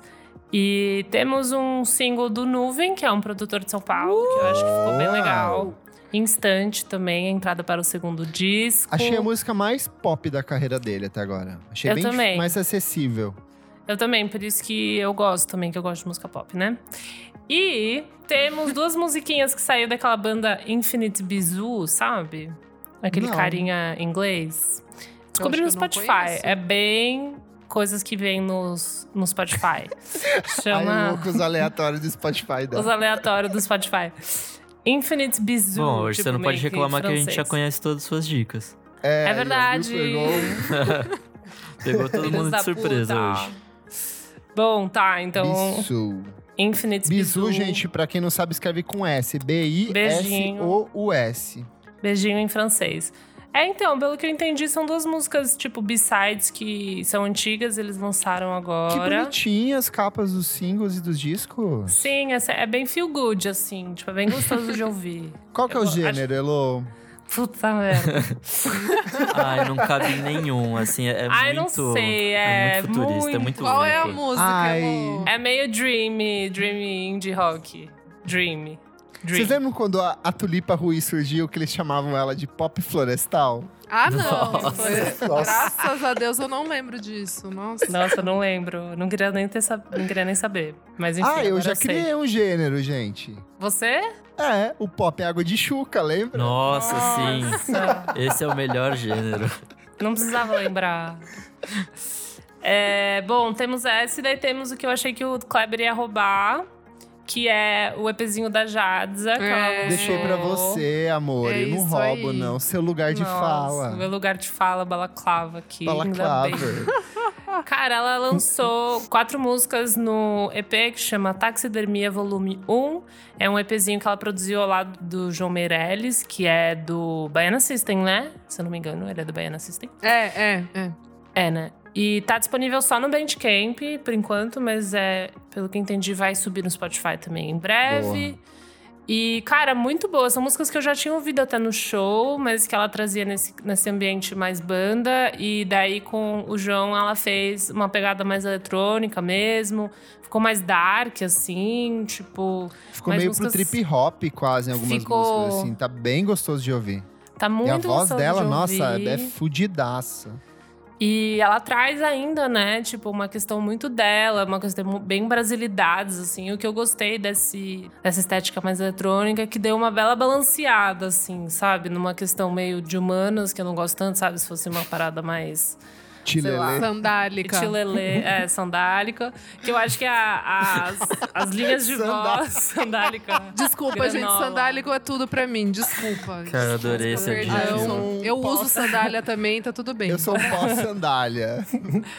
que eu acho que ela traz, mas de um jeito muito legal e muito equilibrado. Tipo, ela fala sobre a música, né? Tipo, caju, ela faz umas, umas, umas brincadeiras, tipo, poesias concretas. É muito engraçado. Normalmente oh, não gosto é disso, é mas boa. vindo dela é muito bom, porque ela é muito foda realmente. Tipo, ela é poesia concreta true. Então eu acho que é gostoso de ouvir, sabe? É realmente bom.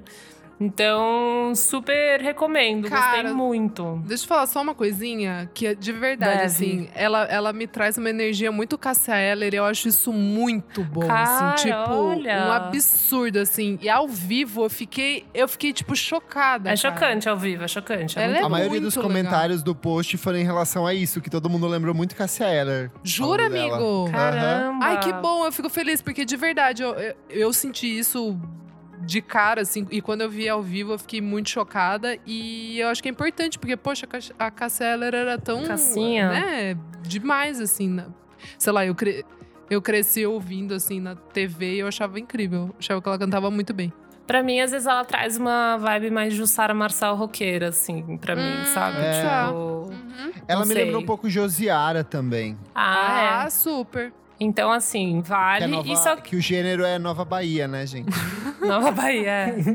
Cara, a última diquinha é o clipe da Jupe do Bairro com a Daisy Tigrona. Saiu um clipastros da, mano, da música perfeita, pelo amor de Daisy, que é muito boa. Do, do disco, disco, disco, né? Que ela lançou é, esse ano ainda. É.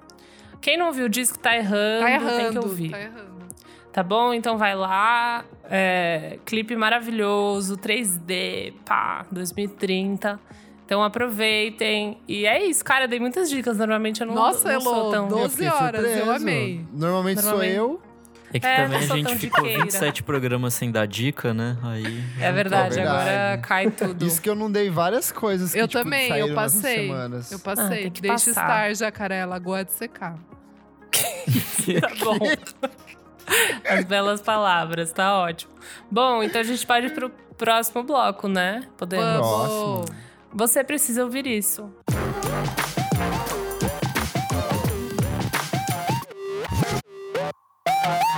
Chegamos aqui ao nosso terceiro bloco do programa. Você precisa ouvir isso. Klebs, o que, que é esse bloco? Nesse programa são coisas atemporais, coisas que a gente viu nessas últimas semanas de programas especiais e foi coletando para vocês, coisas que a gente fala, nossa, o Tobias da Luz que está assistindo hoje a live com a gente, ele vai adorar ouvir isso quando acabar o programa. Perfeito. E o que que você, Bruno, trouxe pra gente hoje? Se vocês me permitem, eu posso indicar duas coisas? Pode, pode quantas você quiser. Eu indiquei A Elo indicou 15. Lança, lança braba. É o seguinte, eu queria ir, na verdade, de 8 a 80. Dois extremos. Ok. Tudo. É, prim o primeiro deles é que semana passada, no dia 16, a gente comemorou o centenário da grande Elisete Cardoso. Perfeito. Faria 100 anos. Arrasou. Que foi sem dúvida, sem nenhuma, uma das maiores, se não a maior cantora que o nosso país já teve. Arrasou. Uma moça fantástica, assim, com uma história de vida sofrida, mas que mostrava que ela sempre foi uma mulher muito forte, muito independente. Isso é ótimo, é maravilhoso. Mas, além disso, a música dela também é sensacional. Super. Ela conseguiu transitar entre o antigo, que era o samba, o samba canção, passando ali pela bossa nova, e até mais o que o pessoal chamava de, entre aspas, o samba do morro, que é justamente a indicação que eu quero trazer aqui, que é o disco dela, o Elisete Sobe o Morro, de 1965. Perfeito. É, é um disco Perfeito, que mulher. é maravilhoso. Perfeito. É tipo um dos, dos discos assim essenciais para quem quer conhecer mais sobre o samba do nosso país. Nesse disco, sim, a gente vai ter uma das primeiras gravações do Nelson do Cavaquinho tocando e também a primeira música do Paulinho da Viola, que vai ser gravada em toda a carreira dele, que é uma música chamada Minha Madru Minhas Madrugadas, que é uma parceria dele com o Candeia, que é, cara, é um disco sensacional mesmo e eu recomendo demais. E a outra, uh, agora vamos do, do 8 ao 80, que nem eu falei, vamos para uma. Eu quero falar de uma banda francesa. Eles são um trio lá de Toulouse. Eles fazem uma mistura de rock psicodélico com rock progressivo e space rock. Ó. Com umas pegadas de stoner. Ou seja, Eita. completamente oposto da Elisete. Mas agora esse ano eles lançaram um disco que é maravilhoso, um disco chamado Umon. Eu acho que é assim que pronuncia. Mas qual que é o nome da U-M- banda? é Slift. E aí eles lançaram um disco chamado Umon, que é uma doideira, cara. É um disco pesado, mas é um disco muito bom. E aí eles falam que todas as letras são é, feitas a partir das perguntas que a gente nunca terá as respostas. Ó. Ó, Ó, filosófico. Chegou aqui, ó, soltando as questões. Manda um Elo lacras. Boni- bonitas Lacraste, capas dos realmente. discos deles. Sim, sim. E, tipo, tem toda uma historinha por trás do disco e tal. Vale muito a pena pra quem gosta de um sonzinho mais pesado. É, acho que vale muito a pena escutar.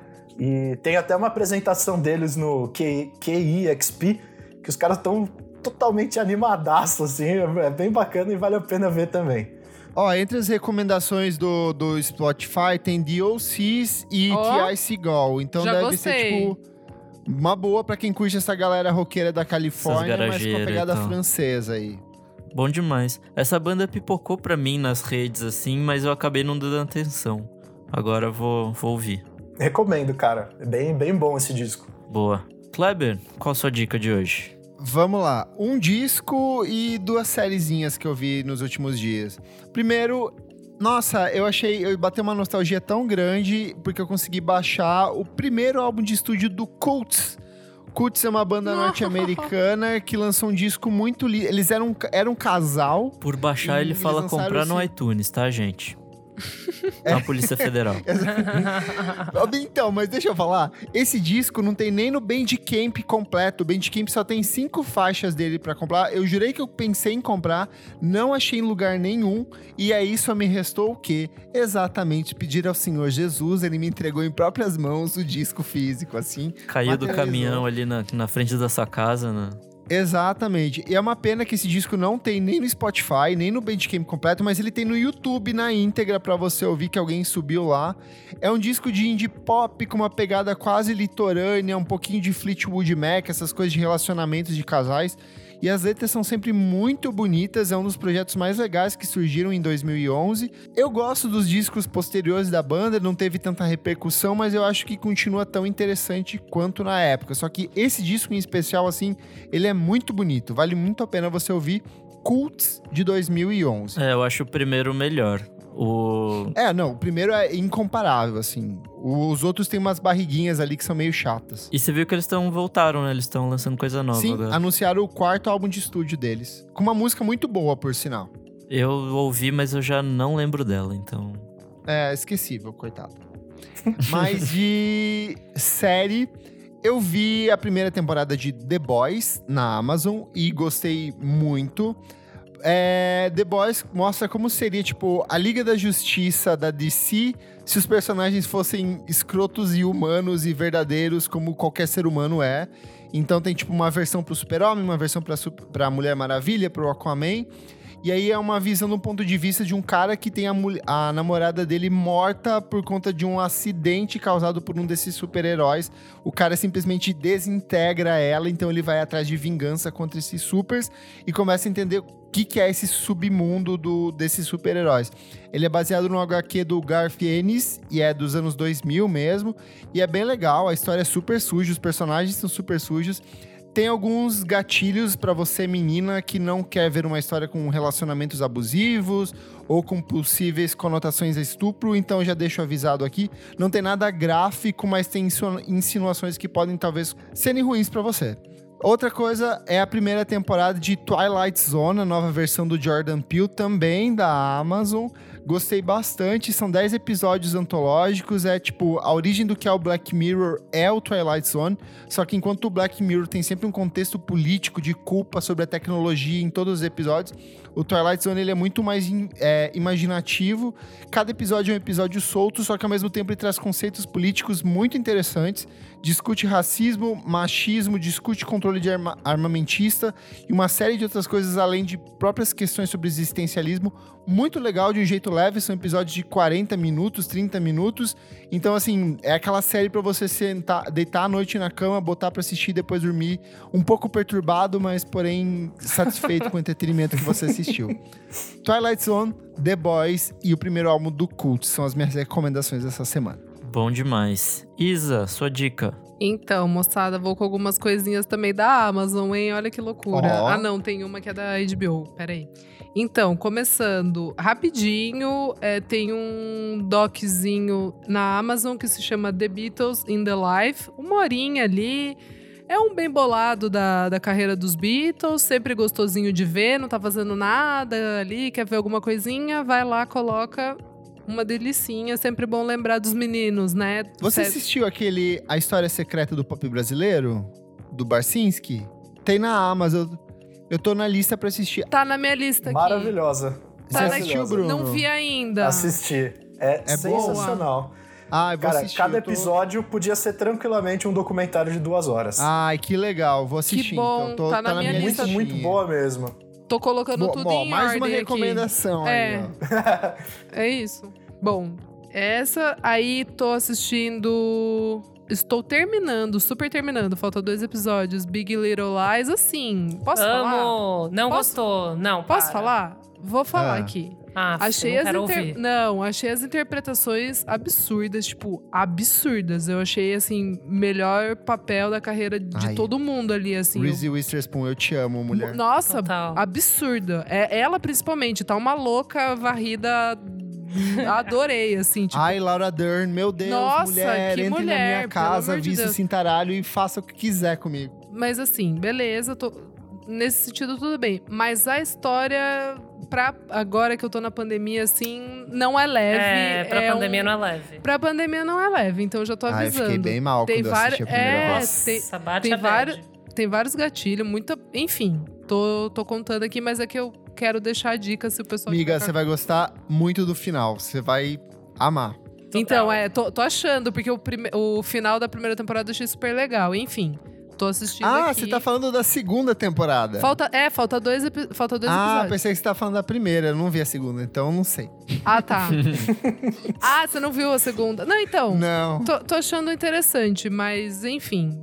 Eu, o que eu queria mesmo falar é da trilha sonora, que a gente já até acho que falou Perfeita. aqui, que é muito Tudo, legal. Muito bom. Muito legal. O jeito como eles amarram as músicas em, em todas as situações.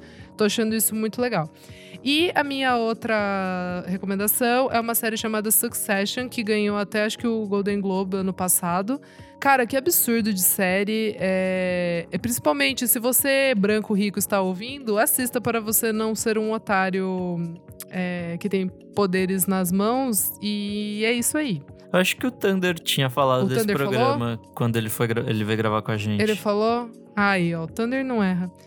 É, cara, muito boa Succession, é muito boa. Não tem muito o que falar. São duas temporadas, é, parece que tá confirmada a terceira. E é isso, assim, não quero dar muito spoiler, mas é, é né, Succession, é sucessão, é uma família, tipo, dona de um conglomerado de comunicação, e aí o bicho pega entre os filhos para ver quem vai ficar na. quem vai, é, tipo, ficar, né? Tipo. No comando da empresa. Do, no comando da empresa e tal. Mas é muito legal, porque tem uns clichês, assim, de, de, de família rica que, meu, é muito engraçado, assim. É, é, é, é meio mórbido, mas é, é engraçado. Sei lá. Essa é a minha outra dica, gente. Boa, Boa bom demais. Lacrou. Hello? Bom, essa se semana passada eu conversei com meu amigo Santiago Mazzoli, que ele é do Raça e ele é da Argentina, né? E daí ele fez um select de alguns singles que saíram, singles argentinos que saíram nessas últimas semanas. E abriu meus olhos da minha completa ignorância de músicas produzidas na América do Sul. E fiquei chocada e comecei a pesquisar mais coisas relacionadas ao Spotify, que vocês sabem que eu gosto. Então, cara, eu pesquisei a, alguns A fase nomes. latina vem agora. Ela tá vindo com tudo, Meu garota. sangue latino. Vem o remix em espanhol do primeiro. A Elo descobriu Shakira. Shakira, primeiramente. Não sei se vocês conhecem. Não, mentira. Não, mas tem muitas coisas, tipo, Lera, muito lera, pop lera. que, que é muito gostoso de ouvir e, cara, não machuca, sabe? Não é maravilhoso, mas não machuca várias coisas que eu ouço e foi gostoso de descobrir isso, sabe? Primeiramente, uma menina muito fofa que chama Clara Cava. Ela lançou um tempinho atrás um EPzinho que chama Antibiotics que eu acho que tem umas músicas muito gostosas, tipo, tem uma misturadinha com hip hop às vezes, é muito bom, bem eletrônicozinho, feel good, do jeito que eu normalmente gosto. E o Santiago também indicou alguns, umas, tipo, umas gay muito pop, que eu acho que é gostoso de ouvir. Primeiro, um cara que chama Paco Amoroso, ele lançou alguns singles que eu acho que vale a pena dar um check it out. Ah, faz uma playlist aí pra nós. É. Então, é, tem um projeto de uns amigos que são meio que de música eletrônica latino-américa. Eu e a Yu, a gente bateu um papo com eles. Eu acho que em breve vai sair uma playlist boa. de electro indie Latin America. Daí a gente Gostei, colocou tudo gostei. isso lá. E daí Ai, é que cara de bicha azeda essa paca amoroso. Olha você. Olha, você Não precisa para, ouvir, hein? tá? É uma dica, não é uma obrigação. Não, tô É. ele tem cara de bicha azeda. Tem um outro que chama Louta, L-O-U-T-A. Ai, acabei de ver, a foto é ótima. Esse é gato. do Louta e a foto Ai, do, do álbumzinho é legal. Não gostei de todas, mas é legal de ouvir. E tá lá no feed da revista, quem quiser, alguns nomes. Até essa música do Luca Bossi, que é tipo a primeira música que o, o Santiago recomendou, chama Amor Ferrari. É super gostosa também, Ó. mas o resto da, do disco eu não gostei. Mas, nessa era de playlist, puxa essa música só e aproveita e tá tudo ótimo, né?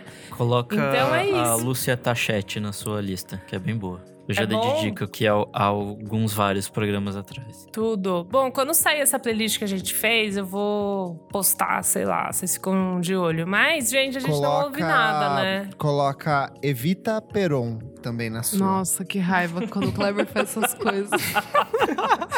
Vai ser foder. Ai. Chato, chato, chato. Tá bom, é isso. A minha dica era isso, tá bom? Tipo, vamos, vamos É, ouvir vamos. mais coisa É que não é só Brasil. A gente entende espanhol, pode ouvir sim. E, É isso. Enfim, Militou. ouve essas coisas que eu militei aqui. Vim pra Muy militar. bien. Militaste. Beleza? Lacroi. Ai, que Que ridículo. E você, Nick? Minha dica dessa semana é um documentário brasileiro chamado O Barato de Acanga. Ai, eu amo! Maravilhoso. Puta, esse, nossa, esse é maravilhoso. Melhor documentário que eu vi em 2019. Depois que eu assisti, eu fui procurar mais, aí eu vi um vídeo seu lá no, no canal e tal. Bem legal. Basicamente, o, o documentário de uma galera de Águas Claras, de Acanga, né? Que resolveu fazer um festival hippie no meio dos anos 70. Então, tipo, Muito bom. repressão da ditadura rolando pesada e tal. Gente, eu tô vendo as fotos aqui. Que chocante. E aí, cara, é muito é o legal. Woodstock. É o Woodstock brasileiro, assim. Era o tipo, Woodstock brasileiro que eles falam. E o melhor é que tá no Netflix. Tá no Netflix. Gente, eu vou super assistir. Cara, é é muito legal, assim, tipo, a, a construção de como rolou o primeiro, tipo, Mambembe total. E aí, com o tempo, vai ganhando um pouco mais de. A impressão minha tem João Gilberto tocando nesse Tem João festival. Gilberto num show de 85 que ele fala que é o melhor show da vida dele. E um show, tipo, mega barulhento, com em condições Chocante. horríveis. Isso talvez foi um spoiler, mas enfim, é, isso é mais lá pro fim do, do festival, do, do documentário. Mas é bem legal, assim. E vai falando, e aí também fala como, tipo, o festival que era super pequeno começou como, tipo, era pra ser um churrasco de família e virou um festival de música. é, também nunca, né? começou a ganhar patrocínio e tal, e pressão de marcas, e no fim acabou exatamente por causa disso, assim. Tipo, foram três edições e aí acabou. Legal. Mas, enfim, passou muita gente legal, tipo, Moraes Moreira, acho que todos os novos baianos passaram por lá. Tem o João Gilberto, tem Gilberto Gil. É assim, um dos, dos, dos festivais de música brasileira que eu acho que foram mais legais na história, assim, tipo. Tem, passou muita gente boa por lá. E fora bandinhas desconhecidas de, de rock que a gente meio que nunca ouviu falar porque elas perderam no tempo, assim, tipo, coisa que a gente só vai ter acesso em vinil hoje em dia, sabe? Então Boa. tem muita coisa muito legal lá. E, enfim, a história em, em si é incrível, assim, é bem divertido o documentário. Salvei super aqui. É isso? É isso, fechamos. Tá bom, hein? Comentarinhos bem rápidos referentes à edição de número 100 do nosso programa. Vou ler o comentário aqui ó, do O Bruno F. Falou: Eu amei coraçãozinho. Sempre achei que fosse o Kleber. Kleber tá escrito errado. Vamos aprender, amiguinho. Mas hoje percebi que verdade sou o Nick. Risos. Esse podcast é tudo pra mim. Aí eu respondi ele, mas o mais importante é: nunca deixe de ser quem você é. Ai, meu Deus do céu. Kleber Verdadeiríssimo. motivacional. Puta vida. Kleber Coach. Coach. Coach quântico. Temos o arroba Fábio underline J. Escuto desde o primeiro programa. Vocês são tipo uns amiguinhos virtuais que me encontram uma vez por semana para falar do tema que mais gosto no mundo. Sucesso e que venham mais 100. Ah, Fábio. Uhul! Comentário Tudo. do queridíssimo Matheus Watanabe, que nos presenteou com uma ilustração dos Muito quatro fofo. participantes.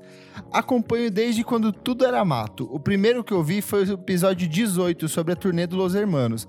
Depois fui pros anteriores, dali em diante são 100 episódios de amor e dedicação e diversas bandas e novos artistas. Muito obrigado pela companhia de todas as quintas e parabéns pelo excelente trabalho. Matheus, parabéns você, cara. Muito obrigado por ouvir a gente.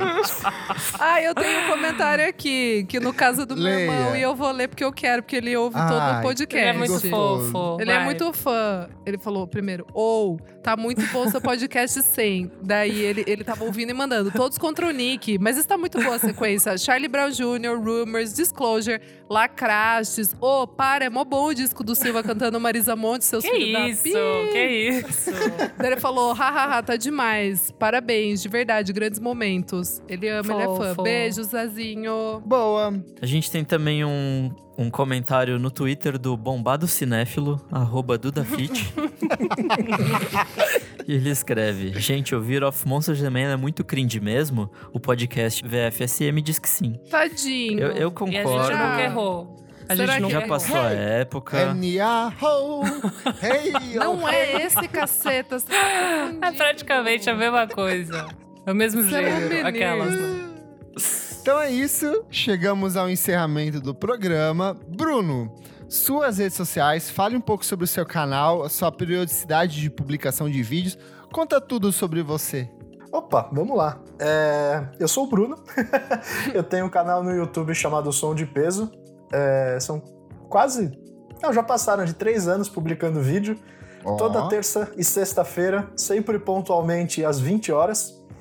E o Som de Peso foi um espaço que eu criei para fazer discussões sobre as músicas de diferentes épocas e estilos para que a gente possa aprender junto.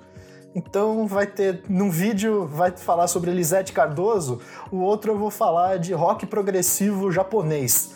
E É isso. Cara, vai tipo, é uma, é uma grande viagem assim. eu tenho uma preocupação muito grande em ser bem informativo, de passar as coisas certinho, de contar a história dos artistas e tudo, eh, justamente porque eu acho que é importante a gente manter tanto a história da nossa música quanto a história da música mundial e também de indicar várias coisas eh, diferentes que muitas vezes você pode gostar e nem sabe. Olha só. E aí você me encontra Demais. no YouTube como Som de Peso e no Instagram, arroba Bruno Ascari. Boa. Boa, vou deixar linkadinho no post deste episódio pra você conhecer. É, eu tenho que dizer Muito que eu obrigado. descobri coisas de jazz bem legal no seu canal, então Ó. valeu. Opa, obrigado. E Obrigado. olha que o Nick inventou o jazz. o gênero jazz. Ai, meu Deus. Eu sou arroba Kleberfac no Twitter e no Instagram, ou arroba miojoindie no Twitter. Eu sou arroba Elocliver no Insta e no Twitter e arroba Revista Balaclava também lá no Instagram para quem se interessar. Eu sou arroba Almeida Dora no Insta e arroba Almeida Dora Underline no Twitter. Eu sou arroba Nick Underline Silva no Twitter, Nick Silva no Instagram. E, ah, recadinho, o Mono, podcast do Monkey Buzz, voltou agora oficialmente. Temos 13 programas já feitos e que vai ser a nossa segunda temporada. E tem entrevistas com gente como Bad Sista, Bruna Mendes, Castelo Branco, Tudo. Francisco Alombre, Jupe do Bairro, Laércio, Maurício Pereira, Nikatsi, Rashid, Rincon Sapiência. Thiago Oliveira, Tuyo e Vado. Jesus Rashid. Uau, muito bom. Cara, foi- Bruno Ascaris, Adora Almeida e Nick Silva também, muito bom.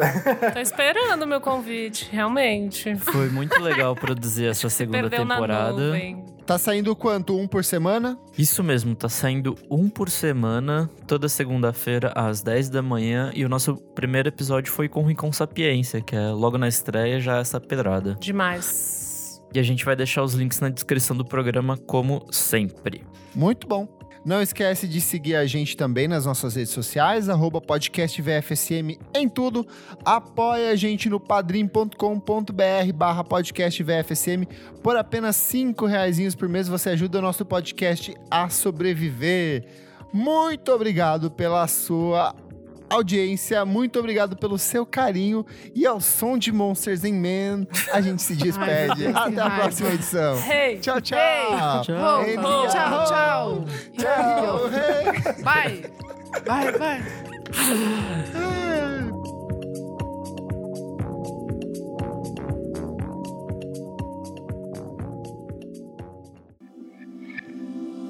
Esse podcast foi editado por Nick Silva.